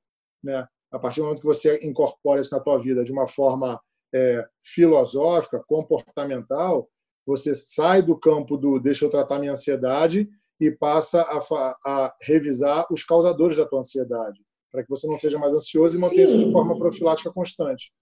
Você passa por isso, você passa por um momento em que você percebe que o que traz ansiedade são as expectativas que você cria, né? o, que, o, que, o que traz ansiedade é a sua impaciência, né? É a, sua, a sua obsessão por controlar. Tá? E você vai se relacionando com isso e você vai começando a desapegar disso. Né? Eu acho que no fundo, no fundo, a gente, é, é, eu acho que é, o mindfulness vai nos trazendo, vai, vai, vai nos tornando pessoas mais abertas para a vida, mais abertas para a vida, sabe? Porque a vida, é, é, a gente não controla a vida, a gente não controla os acontecimentos, as coisas acontecem e as nossas experiências é, são é, imprevisíveis e isso é viver. Viver é você ter experiências, você se relacionar e, e enfim, você fazer escolhas e aprender com as escolhas, a gente tem muito essa cultura, essa, essa ideia do, de ter que dar resultado, de ter que ser feliz de, de ter que ser feliz de qualquer jeito, sabe? De, é, e a gente começa a desapegar disso, né? O que, é a vida? A vida é experiência. E, toda experiência é válida. As pessoas não querem ter problemas. Né? Nós temos a tendência natural de evitar o sofrimento e obter o benefício, ir em busca do prazer. Isso é o básico. Né? Então, é, não é à toa que a gente seja assim, não há nada de errado com isso. Mas é, é, a gente, né, a nossa mente começa a criar estratégias para a gente evitar o sofrimento e obter prazer. E, e é aí que a gente começa a se perder, porque então a gente rejeita, tem verdadeira né, aversão às experiências de sofrimento, sempre que o sofrimento faz parte da vida, e sofrer não é um problema, o problema é que você faz com situações que, né, dolorosas, você pode prolongar, você pode ampliar as situações dolorosas, né, com a sua com a recusa da sua mente em, em enfrentar aquilo, com a queixa, a lamentação, a, enfim, tudo que pode vir daquela experiência. É, você pode né, se condenar a um inferno existencial por né, buscar o prazer o tempo todo e, sabe, e de repente não saber viver sem isso. Ou seja, né, a nossa mente cria o nosso verdadeiro, o nosso, o nosso sofrimento. É o que diz o budismo. A nossa mente cria o nosso sofrimento. E, e viver Viver é ter experiências, né? experiências boas, tem experiências ruins. É claro que a gente vai sempre buscar né, o prazer, a felicidade, é um direito legítimo. Eu entendo que a gente está aqui não é para sofrer, a gente está aqui realmente para né, buscar o melhor, para ter uma vida mais plena, para ter uma vida de mais significado. Mas o sofrimento faz parte, não é? é então, é, é, chega um momento que você até mesmo desapega da ideia né, de, de, de Bom, é, não quero sofrer de jeito nenhum. Não, você vai, viva, viva, viva plenamente, né? Porque a vida, cada momento, é, porque a vida é para ser vivida. O momento presente é aqui agora. Então, desfrute desse momento, esteja presente nesse momento e deixe os momentos vão se sucedendo e a cada momento você escolhe. Né? Você fala de, de você falou antes um pouquinho né, dessa coisa da, de, das coisas que a gente tem, dessas estruturas de relação de trabalho e as próprias relações em si são construções né, que a gente fez assim, mas eh, normalmente e infelizmente muitos de nós, talvez não eu, nem eu, nem você, nem o Júlio, mas muitos de nós seres humanos e muitos de nós que no dia a dia não temos tempo de, né, de olhar para os nossos próprios pensamentos, porque a gente não aprendeu a fazer isso, não exercitou, a gente acaba naturalizando essas condições que, nas quais a gente está inserido. A gente não entende como construção, a gente entende como lugar que existe, que está posto desde que a gente veio ao mundo, a gente olha isso acontecendo e acha que só tem isso como alternativa. E você está falando de algo para mim que é muito libertador, porque quando a gente tem a possibilidade de olhar para isso tudo e perceber que a gente pode romper ainda que de forma limitada, mas a gente pode romper com algumas estruturas, porque elas não são naturais, elas não estão aí porque é, é, só existem elas, só tem essa possibilidade. Então a gente acaba caminhando porque é uma palavra que eu gosto muito que é congruência. A gente começa a, a perceber o que, que a gente quer nesse contexto que a gente acha que não pode mudar, o que, que a gente deseja para a gente, né? quais são os valores que a gente tem e como é que a gente pode trabalhar esses valores para que a gente possa viver de acordo com eles. A gente começou falando de autocuidado, a gente já está meio que caminhando para o final da nossa conversa. Mas, assim, é dizer que, para mim, é cuidar de si é conseguir fazer, de certo modo, é, com que a, a, gente tenha. É o que você falou, para mim, é uma chave de leitura para tudo, sabe, Regina? Quando você fala assim, olha, os uhum. pilares do, do, do, mindfulness, que são a intenção, a, a intenção, a, a, o foco ou a atenção né, e a atitude, para mim, eu posso colocar isso em tudo que eu faço na minha vida. Né? Então, Sim. se eu acordo de manhã né, e eu vou, por exemplo, para o meu trabalho, qual é a minha intenção? Né? Onde que eu vou colocar o meu foco para poder atingir aquilo que eu desejo? Né? E que atitudes eu vou ter com relação àquilo que eu estou propondo para mim mesmo? Tudo sempre congruindo para os nossos valores. Então, acho que é como se você estivesse dando, de certo modo, claro que não foi você que inventou, mas é você que está trazendo para a gente aqui né, com a sua fala, é como se fosse uma chave que eu posso usar para ler o mundo, de certo modo. É uma chave que ajuda a gente a se comportar nesse mundo e que, que a gente tem muita dificuldade de perceber que, que é uma chave simples, porque a gente não é ensinado a isso, a gente é ensinado a, a performar, a complicar, a, a enfim, a desfocar, né, a sair fazendo sem saber o que quer. É como se a gente fosse, é como se a gente não amadurecesse, essa percepção que eu tenho assim. Parece que a gente está sempre num estágio um pouco menos amadurecido e fazendo por fazer e agindo por agir. Né? Trazendo também uma experiência pessoal, porque para mim foi muito significativo. É, é, eu, eu, não, eu não tinha essa percepção de que o pensamento não era meu eu, eu, assim, eu me apropriava de muitos pensamentos meus, como se eles fossem uma produção minha e for, eu tivesse que combater. Tudo que você está falando faz muito sentido para mim. Eu acredito que faça muito sentido para muita gente. Né? A gente pensa coisas que a gente não sabe de onde vem, elas vêm, Né? Seja na madrugada, quando você vai tomar um copo d'água no meio, na escuridão, ou quando uhum. você recebe uma notícia de uma doença, ou quando você perde alguém, é, você, você tem pensamentos que você não, que não foi você quem os originou. Eles foram originados em você, eles são uma produção sua, mas não são, como você falou, essa fala acho muito bonita, é, eles não são uma expressão da realidade. Né? Eles não, não, querem dizer absolutamente uma verdade. Né? E nem tampouco estão fazendo nenhum tipo de previsão. Eles são o que eles são. E quando a gente consegue interagir com eles dessa forma, de perceber que eles só são o que são porque estão lá, porque eu estou lá também, então eu começo a entender que eu posso deixar aí. Deixar aí para mim não é fazer de conta que eles não estão lá. Deixar aí é poder olhar para eles e perceber que eles existem, mas que eles não são meus. E para mim essa, uhum. essa, essa imagem de algo que é produzido em mim, mas que não é meu, é assim, deixa aí no sentido de que né, combater não, não vai me trazer a congruência que talvez seja mais saudável para mim. Então, uma coisa que eu, que, eu, que eu ganhei, vou chamar, vou usar essa palavra, que eu ganhei né, te conhecendo e fazendo lá o seu curso, é ter essa possibilidade que é enorme, é enorme para mim, assim, um dos maiores ganhos de poder perceber quando o meu pensamento está lá e perceber que é, é olhar para o meu pensamento, algumas vezes eu não consigo fazer isso, não sou um super-humano, né? Tem momentos mais pesados não, em que a gente todos, é. não é? Mas assim, a possibilidade de fazer isso mais vezes e de uma forma mais eficiente, mais cuidadosa do que eu fazia, porque eu não fazia, né? já é para mim um, um, me dá muita qualidade, de verdade. Né? E acho que essa essa possibilidade de olhar para o mundo e perceber que a gente pode congruir, que a gente pode agir de acordo com, com, com as, os valores da gente, a forma da gente enxergar o mundo, para mim é, é, é, é profundamente é, é, compensadora de conhecer, de exercitar e de praticar. Eu queria te fazer uma pergunta, não sei se depois do Júlio tem mais alguma para fazer, porque a gente está o papo está bom. Assim, eu digo que a gente está chegando para o final por causa do horário, mas a gente pode falar mais se quiser, não tem problema nenhum não, tá bom? Porque eu acho que está tá bem gostoso. A minha pergunta é a seguinte, Regina, você não acha assim, é uma pergunta mesmo que eu não sei responder não, estou te perguntando pela tua experiência, né?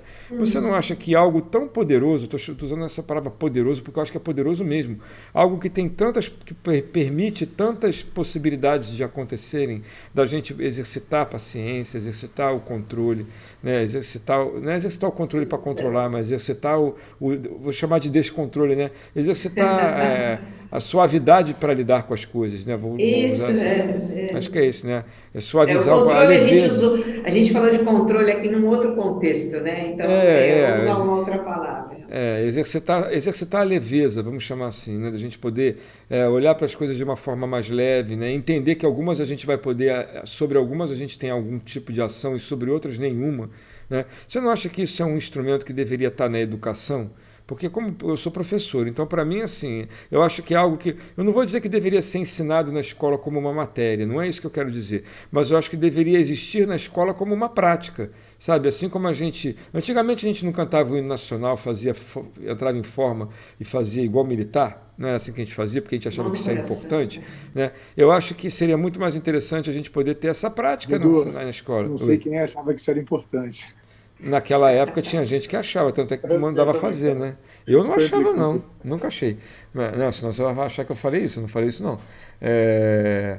A, a, minha pergunta é: você acha que isso. Porque eu não sei se, se o mindfulness ele pode ser, é, ser, ser eficiente para adolescentes, para crianças que uma idade, né? eu não sei exatamente se existe alguma restrição, né?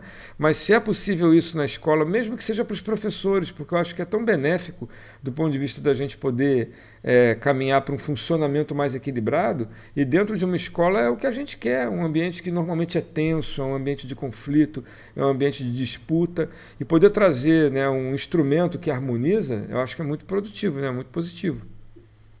Sem dúvida, e já é né, a, né, o mindfulness, ou meditação, enfim, aí você. A palavra mindfulness, até fazendo aqui um parênteses, né? hoje estava tendo uma conversa com possível cliente.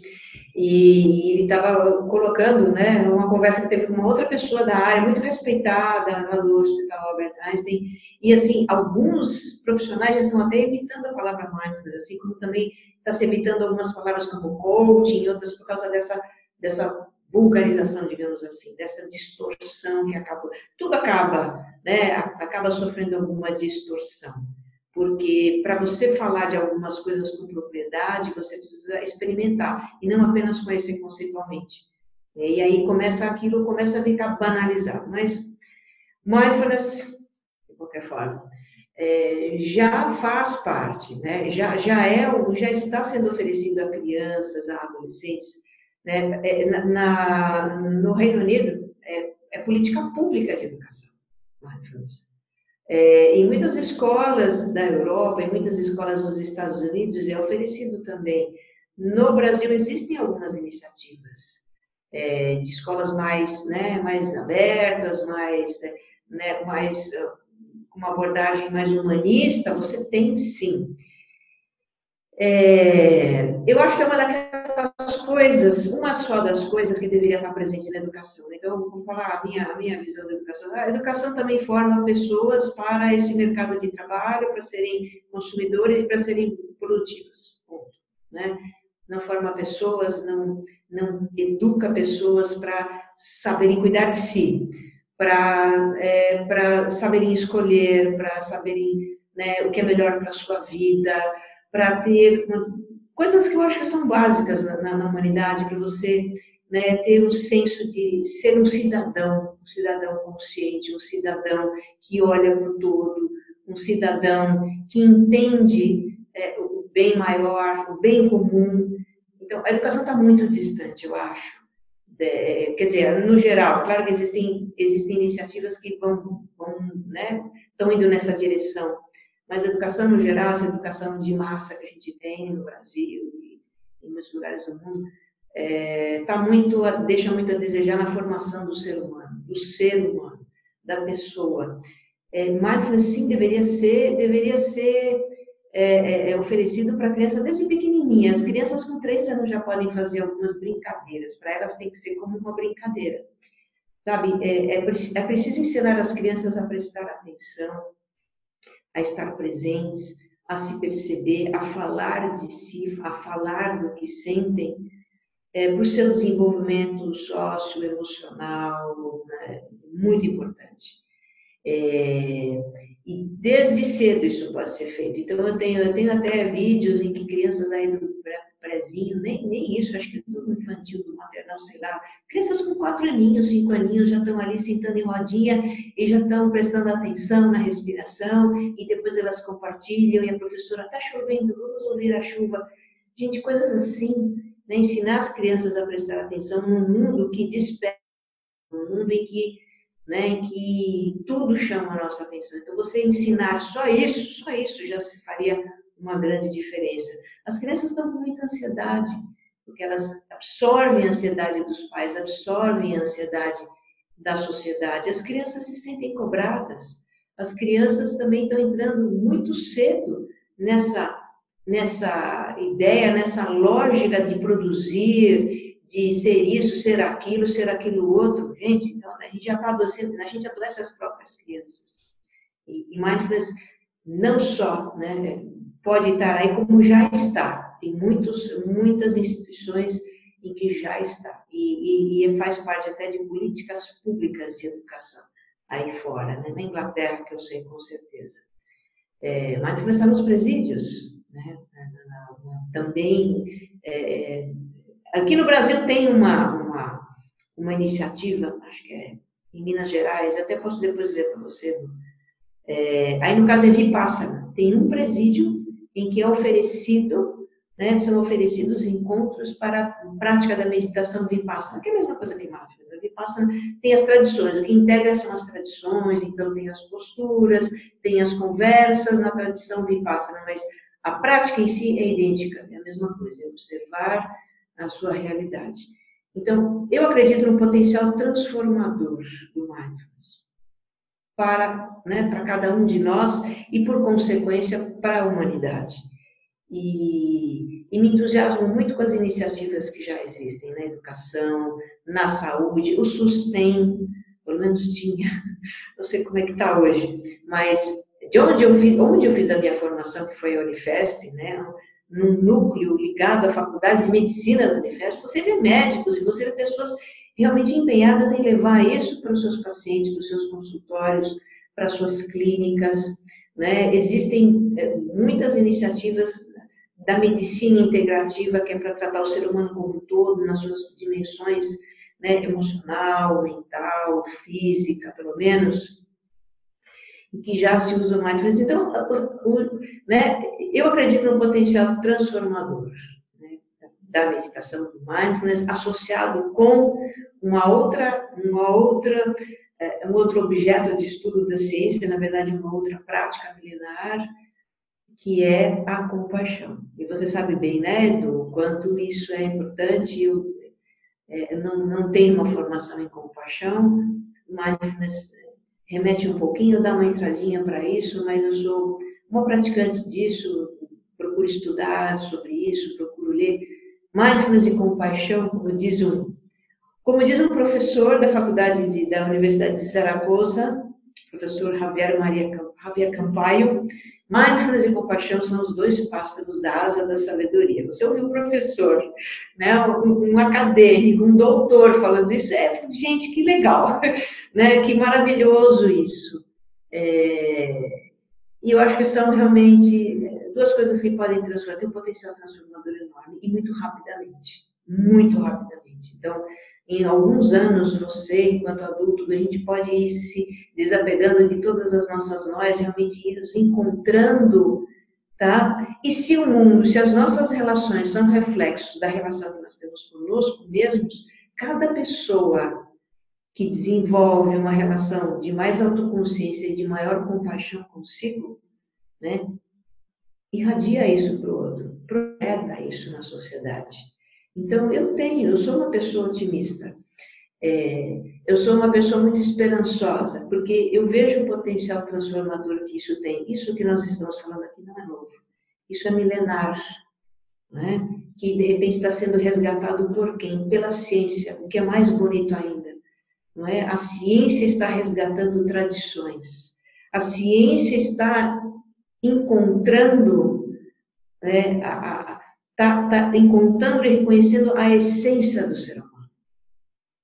Isso é muito bonito, né? É a ciência que está levando a isso. Né? Hoje eu acho a ciência, né, do meu ponto de vista, eu é, não falo tanto disso no, no, no autoconsciente, né, por uma questão de. Mas às vezes resvala um pouquinho, mas tem a questão da espiritualidade. A ciência está se encontrando com a espiritualidade né? Que não é religião, que não é dogma, que não é sofrimento, que não é pecado, que não é castigo, que não é nada disso, né? A espiritualidade é a nossa natureza, é a nossa essência.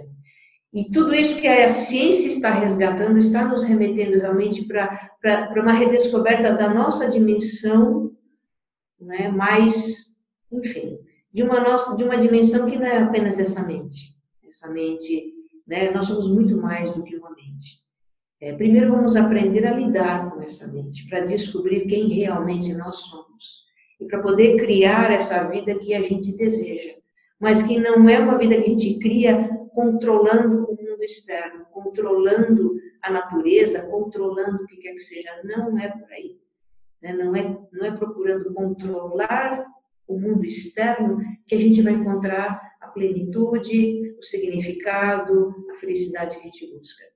É, na verdade, tudo começa dentro de nós. E mindfulness e compaixão estão aí né, realmente para nos trazer para dentro, para o nosso interior. E ter uma vida a partir desse interior. Dudu, eu não. Eu tenho uma pergunta que eu vou deixar aqui no, no finalzinho, mas talvez seja bem categórica de ser respondida. Só fazer um comentário, como o Dudu disse, a gente já está caminhando para o final.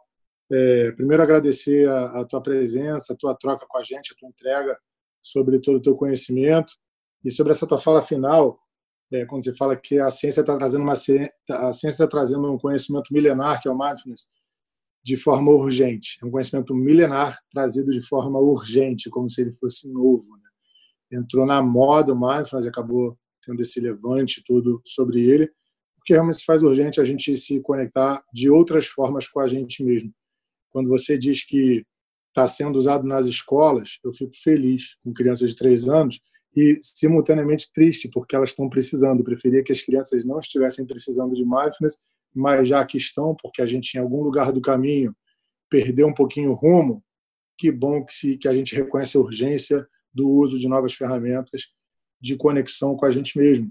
E a forma como você descreve mindfulness e as prerrogativas que você atribui a ele, os pilares e as dimensões que você atribui a ele, são realmente de causar otimismo. Eu também me considero uma pessoa otimista. O Cortella disse uma vez no, na PAN, eu não gosto muito das entrevistas da PAN, mas eu gosto às vezes do convidado. E o Cortella falou, né? Pessimista é um bicho preguiçoso, porque você diz que vai dar errado, fica esperando dar errado. O otimista, é, mas o otimista trabalha pra cacete, porque ele acredita que vai dar certo e faz tudo que está ao alcance dele para dar certo. No teu caso, você está aqui há duas horas com a gente quase, compartilhando tua forma de enxergar o mundo, que é uma forma bonita de enxergar o mundo, tua forma de enxergar o ser humano, tua forma de enxergar a ciência e as conexões que você faz dela com as possibilidades de transformação tanto do ser humano quanto do mundo. Então, te agradeço por isso. E aí, o que eu quero te perguntar, assim, se você consegue falar em poucas palavras ou em quantas você quiser, é, o que, que uma pessoa que está buscando mindfulness é, tem que procurar? É, o que, que eu quero dizer com isso? Como a gente citou aqui em alguns momentos, existem muitas terapêuticas hoje, né, seja o mindfulness ou qualquer outra oferta, que às vezes mais agrava o problema do que resolve, porque ele você, você usa palavra, muitas palavras como coach, mindfulness e terapias estão vulgarizadas. E, eventualmente, a gente tem que ofertar para as pessoas. Eu, eu, hoje em dia, já adotei a estratégia de parar de falar mal de quem vulgariza e falar bem de quem. Uhum. uhum. Então, o que seria uma busca para uma pessoa que fala, putz, ouvi esse podcast e eu quero fazer mindfulness? Além de você mesmo, mas às vezes a pessoa está uhum. tá impossibilitada porque está em outra região. É, o que, que ela tem que buscar de alguém que oferta mindfulness é, e para ter certeza de que ela está fazendo um processo, que ela está se envolvendo num processo que está tirando ela do problema e não aprofundando ela no problema. O que ela poderia buscar? Quais são os elementos que evidenciam isso?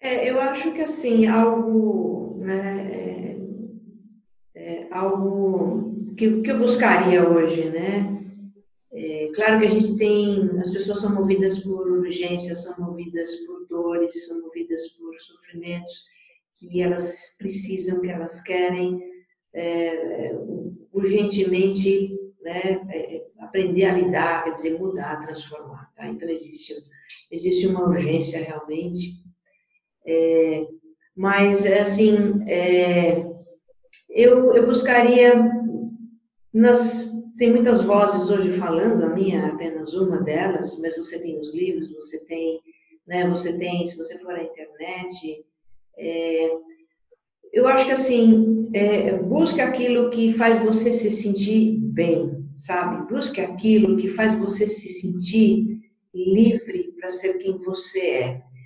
Busque aquilo que faz você se sentir confortável com a sua humanidade. Tá? Que é isso que a gente precisa. A gente precisa se sentir mais confortável com quem nós somos, com a nossa humanidade. Precisamos aprender a nos acolher. É, então, vá em busca desse, de, de, de, um discurso, de uma fala, de um livro. Uh, você vai lá pesquisar sobre mindfulness, você vai ver muita coisa, mas né, você vai realmente vai em busca daquilo que te deixa mais confortável, daquilo que te faz sentir acolhido, tá? Porque Vai ter o discurso aí do você precisa isso, você precisa aquilo, você que é tudo aquilo que a gente está cansado de ouvir, está cansado de, de buscar e que né, nós estamos exaustos, estamos todos exaustos de performar, de ser isso, de ser aquilo. Não é por aí, não, não, sabe? Não vai ser aí que você vai encontrar algo que realmente é, te, enfim, te, te faça descansar, te faça repousar, te faça ter um momento de paz. Existem muitas vozes, vozes lindas, vozes melodiosas por aí falando sobre isso. Eu leio muita coisa, é, é, é, enfim, que pinta. Né? É, às vezes, tem muitos textos em inglês, tem muitas nos Estados Unidos, tem muita gente boa, boa mesmo falando, tem coisas traduzidas para o português. É, mas realmente vai em busca de algo que ajude você né, a se compreender, que faça você se sentir acolhido, que faça você se sentir compreendido. Isso é fundamental. Basta de, né, basta de querer ser e cumprir e atender e confortar e, e, e é, a palavra de, de querer é, é, ter compliance, sabe? Esse, esse, tipo de coisa. Esse, esse discurso realmente não vai levar para você para um lugar diferente daquilo que você já está. É, então, eu acho que é isso. Muito bom. Eu acho que é isso. Vá para a sua zona de conforto, tão demonizada, mas ah, que é tão então, boa. Vai Vá para a gente... zona de Porque a gente precisa mesmo. Né? Quer dizer, é, a zona de conforto também é uma daquelas coisas, né? Que, já foi muito, né? Demonizada até, mas a gente precisa de acolhimento, a gente precisa de chegar no lugar e, né, de respirar, a gente precisa se sentir acolhido, né? E isso, isso é fundamental, né? É a partir daí que a gente pode ter um pouco de, de fôlego, sabe? Para, bom, vamos lá, vamos olhar, né? Para tudo que isso está aqui, como é que a gente vai lidar, enfim. É isso. Regina, hum. eu eu eu tô sempre me encontrando com uma frase do Gonzaguinha que eu de volta e meia estou usando, que é toda pessoa sempre é as marcas das lições diárias de tantas outras pessoas, né? Ontem o Facebook me lembrou que eu estou fazendo seis anos de aniversário é, de amizade com um amigo que eu já sou amigo há 30 anos. Ele errou assim, né, por um fator de cinco. Longe.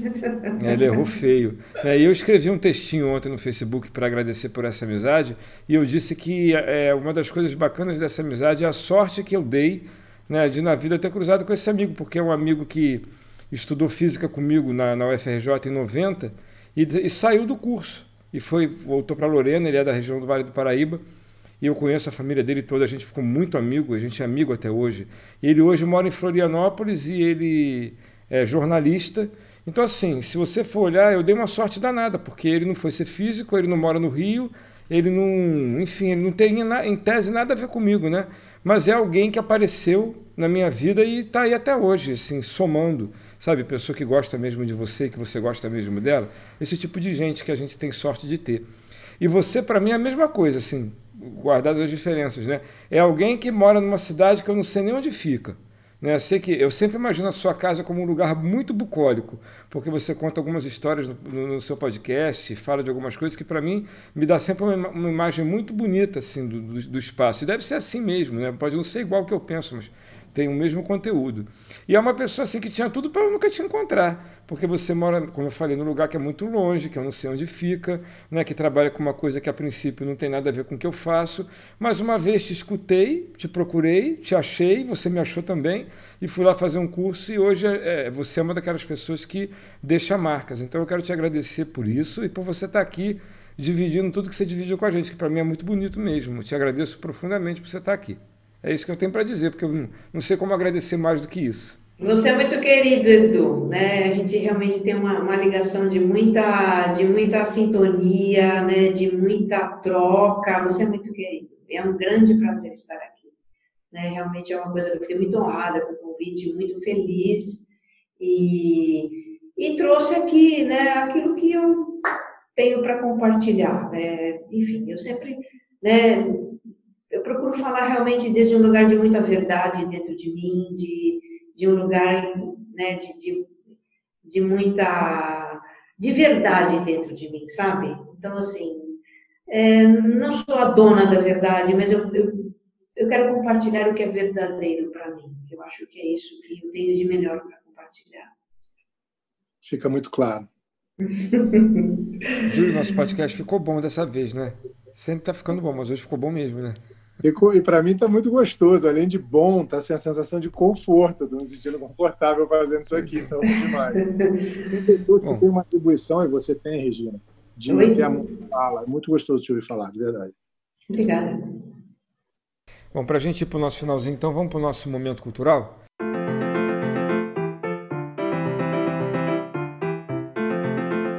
É a hora em que a gente vai dar uma, uma dica de um livro, de um filme, de um vídeo, de qualquer coisa que a gente acha que é bacana, que a gente experimentou e quer compartilhar com você.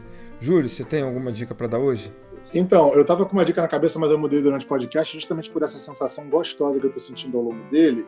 Começaram a surgir pensamentos é, gostosos. E eu lembrei de um filme que eu vi que se chama Com Amor Van Gogh.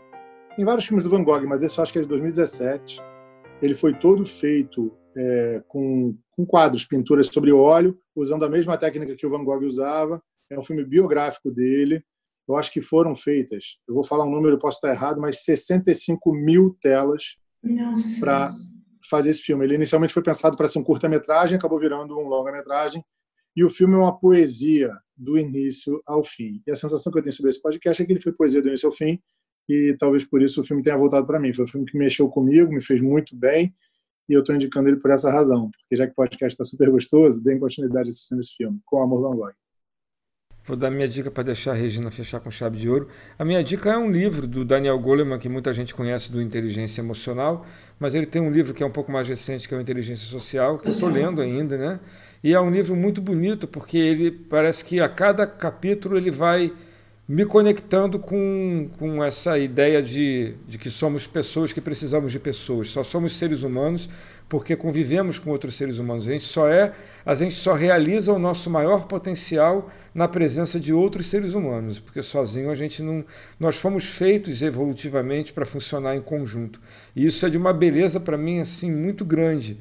Né? Você pensar que você só consegue realizar o seu melhor na presença dos outros e você, só, você foi feito para funcionar coletivamente. Isso para mim é um aprendizado enorme e a cada capítulo eu vou me deparando com isso e achando cada vez mais bonito. Então a minha dica é o Inteligência Social do Daniel Goleman.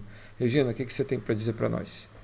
Bom, eu vou, eu vou deixar aqui como sugestões dois livros que eu acho que são muito importantes né, para quem quiser, para quem de repente quiser entender um pouco mais desse caminho, talvez fazer algumas práticas, porque esses livros proporcionam né, práticas que são. Para falar de, né, sobre mindfulness, é, o clássico do mindfulness, na minha opinião, é Atenção Plena, né, Como Encontrar Paz no Mundo Frenético, do Mark Williams. Esse foi um livro que me inspirou muito, eu sempre falo dele. É um livro em que a gente é muito gente, são dois livros muito acolhedores, né? O Mark Williams ele fala então, sabe, dessa loucura que é a nossa vida, e, e ele nos descreve e ele tem um, uma linguagem muito amorosa. É fantástico esse livro. Esse foi um livro é, que eu guardo com muito carinho, um daqueles que eu levaria para uma ilha deserta, com certeza. É, então, nele você vai, inclusive, encontrar um, um, programa de mindfulness. Você vai poder praticar, né, um, oito, por oito semanas, o programa de mindfulness do próprio Mark Williams. Lá no livro você tem lá o link para você acessar o áudio, escutar e fazer. Então você pode fazer com o apoio do livro. Vai lendo e vai fazendo o programa. E o outro livro que eu acho essencial é da Christine Neff. Christine Neff é Bom, o, o, o, voltando a Mark Williams, ele, ele talvez já esteja aposentado, ele é, ele é um professor de Oxford, né, e ele é um grande estudioso de mindfulness, ele criou a, um dos criadores da teoria cognitiva baseada em mindfulness, o MPCT. O outro livro é sobre compaixão. Então, o título é Autocompaixão, pare de se torturar e. Ai, agora não lembro o subtítulo. Autocompaixão, da Christine Neff. É um livro também extremamente acolhedor, tem várias práticas de autocompaixão ali também que você pode fazer.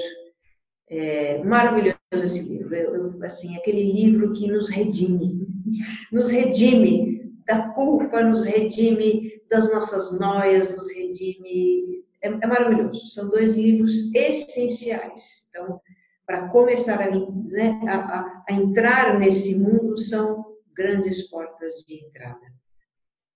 Eu esqueci o nome do livro do. E agora? Eu estou puxando ele aqui, já vai aparecer o nome dele completinho. É, é deixe pare, segurança, de pare de se torturar e deixe a segurança para trás. Isso, foi mais rápido que eu, é isso mesmo. Autocompaixão. Pare de se torturar e deixe a segurança, insegurança para trás. A Christine Neff. São dois tá livros essenciais. Regina, fala aí como é que a gente te acha na rede, qual é o endereço do teu podcast do Autoconsciente, que é maravilhoso. Assim, é, sugiro que a gente discute do episódio zero para entender a proposta e daí a gente tem uma aventura para dentro maravilhosa de percorrer o caminho. Já que a gente acha. O Autoconsciente Podcast está em todos os lugares, né? Só está botar o Autoconsciente lá e achar, não é? Entra, então, você, você escuta a música pelo Spotify, pelo Deezer, pelo Apple Podcasts. É. Então, é só digitar lá Autoconsciente Podcast vai aparecer. É, ele também está nos aplicativos de podcasts, tipo Castbox e outros tantos que existem. Ele também está na internet, então se você digitar lá Autoconsciente Podcast no Google, vai aparecer o site dele, onde está toda, né, toda, toda, enfim, a timeline, a coleção de episódios.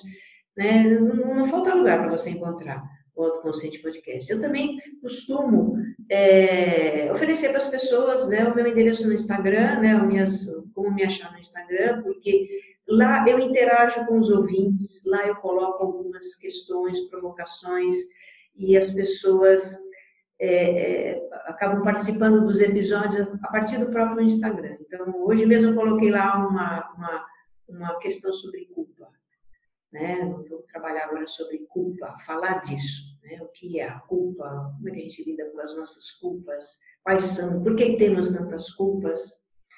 E, e, eu faço assim, os episódios nascem dessas provocações. Eu ponho lá um post, as pessoas comentam a sua experiência com aquilo, e eu, a partir daquela experiência, eu vou desenvolver um discurso. E a minha intenção, como eu costumo dizer, é que ao final de um episódio você se sinta melhor do que quando começou. Isso parece que sempre funciona. Para mim funciona, acredito que funciona sim. Funciona, funciona, parece que sempre funciona, porque realmente tem essa abordagem, procuro ter essa abordagem mais compassiva, né? Desde se, né, compreender, se apoiar, se ter compaixão, são as, as maneiras mais saudáveis de a gente crescer. Isso a Cristina fala com muita propriedade, ela é fantástica, né? ela é é, é da área do desenvolvimento humano e ela é uma referência no estudo da compaixão, uma referência muito respeitada. Então, vocês vão estar em boas mãos com esses dois livros. E o autoconsciente retrata muito né, o, o, que, o que esses dois autores falam e outros tantos falam, porque eu tenho passado como jornalista. Então, não é que eu saiba tudo, gente, não é assim. Eu, como jornalista, é, eu vou em busca de de respostas, eu vou em busca de, de algum conhecimento que possa nos ajudar. Né? Então, é muito, é muito comum no nosso consciente que eu cite autores, que eu recomende livros, que eu crie até episódios com base em alguma leitura que eu fiz, nas experiências, juntando com as experiências das pessoas. Então, é, é, é, um, é um podcast assim, bem interativo, onde, onde nós, seres humanos, nos vemos representados né, onde nós podemos, nós nos identificamos com o que está ali, porque é a vida real, são as pessoas reais, né, como elas são. Tá joia. Obrigado mais uma vez, Regina. O podcast Preto e Branco você encontra também procurando no Google Podcast Preto e Branco. A gente está junto com a Regina nos mesmos lugares onde você encontra o autoconsciente, você encontra o podcast Preto e Branco passeando entre extremos também. Tá? Isso aí. E, e é isso, Júlio. Obrigado por, por, mais uma vez por dividir comigo aqui esse espaço e a gente fazer algo tão legal para nós e com certeza para quem está acompanhando a gente. Obrigado você que escutou até aqui. Regina, mais uma vez, obrigado pelo seu carinho, pela sua, pelo seu tempo e por ter dividido tanta coisa bacana com a gente. Obrigado, um prazer, Regina. Edu. Obrigado, Lutz. Prazer, Júlio, que vocês estejam bem. um grande abraço. Obrigado. Um abração. Tchau, tchau, tchau gente. Valeu. Tchau, tchau. Tchau.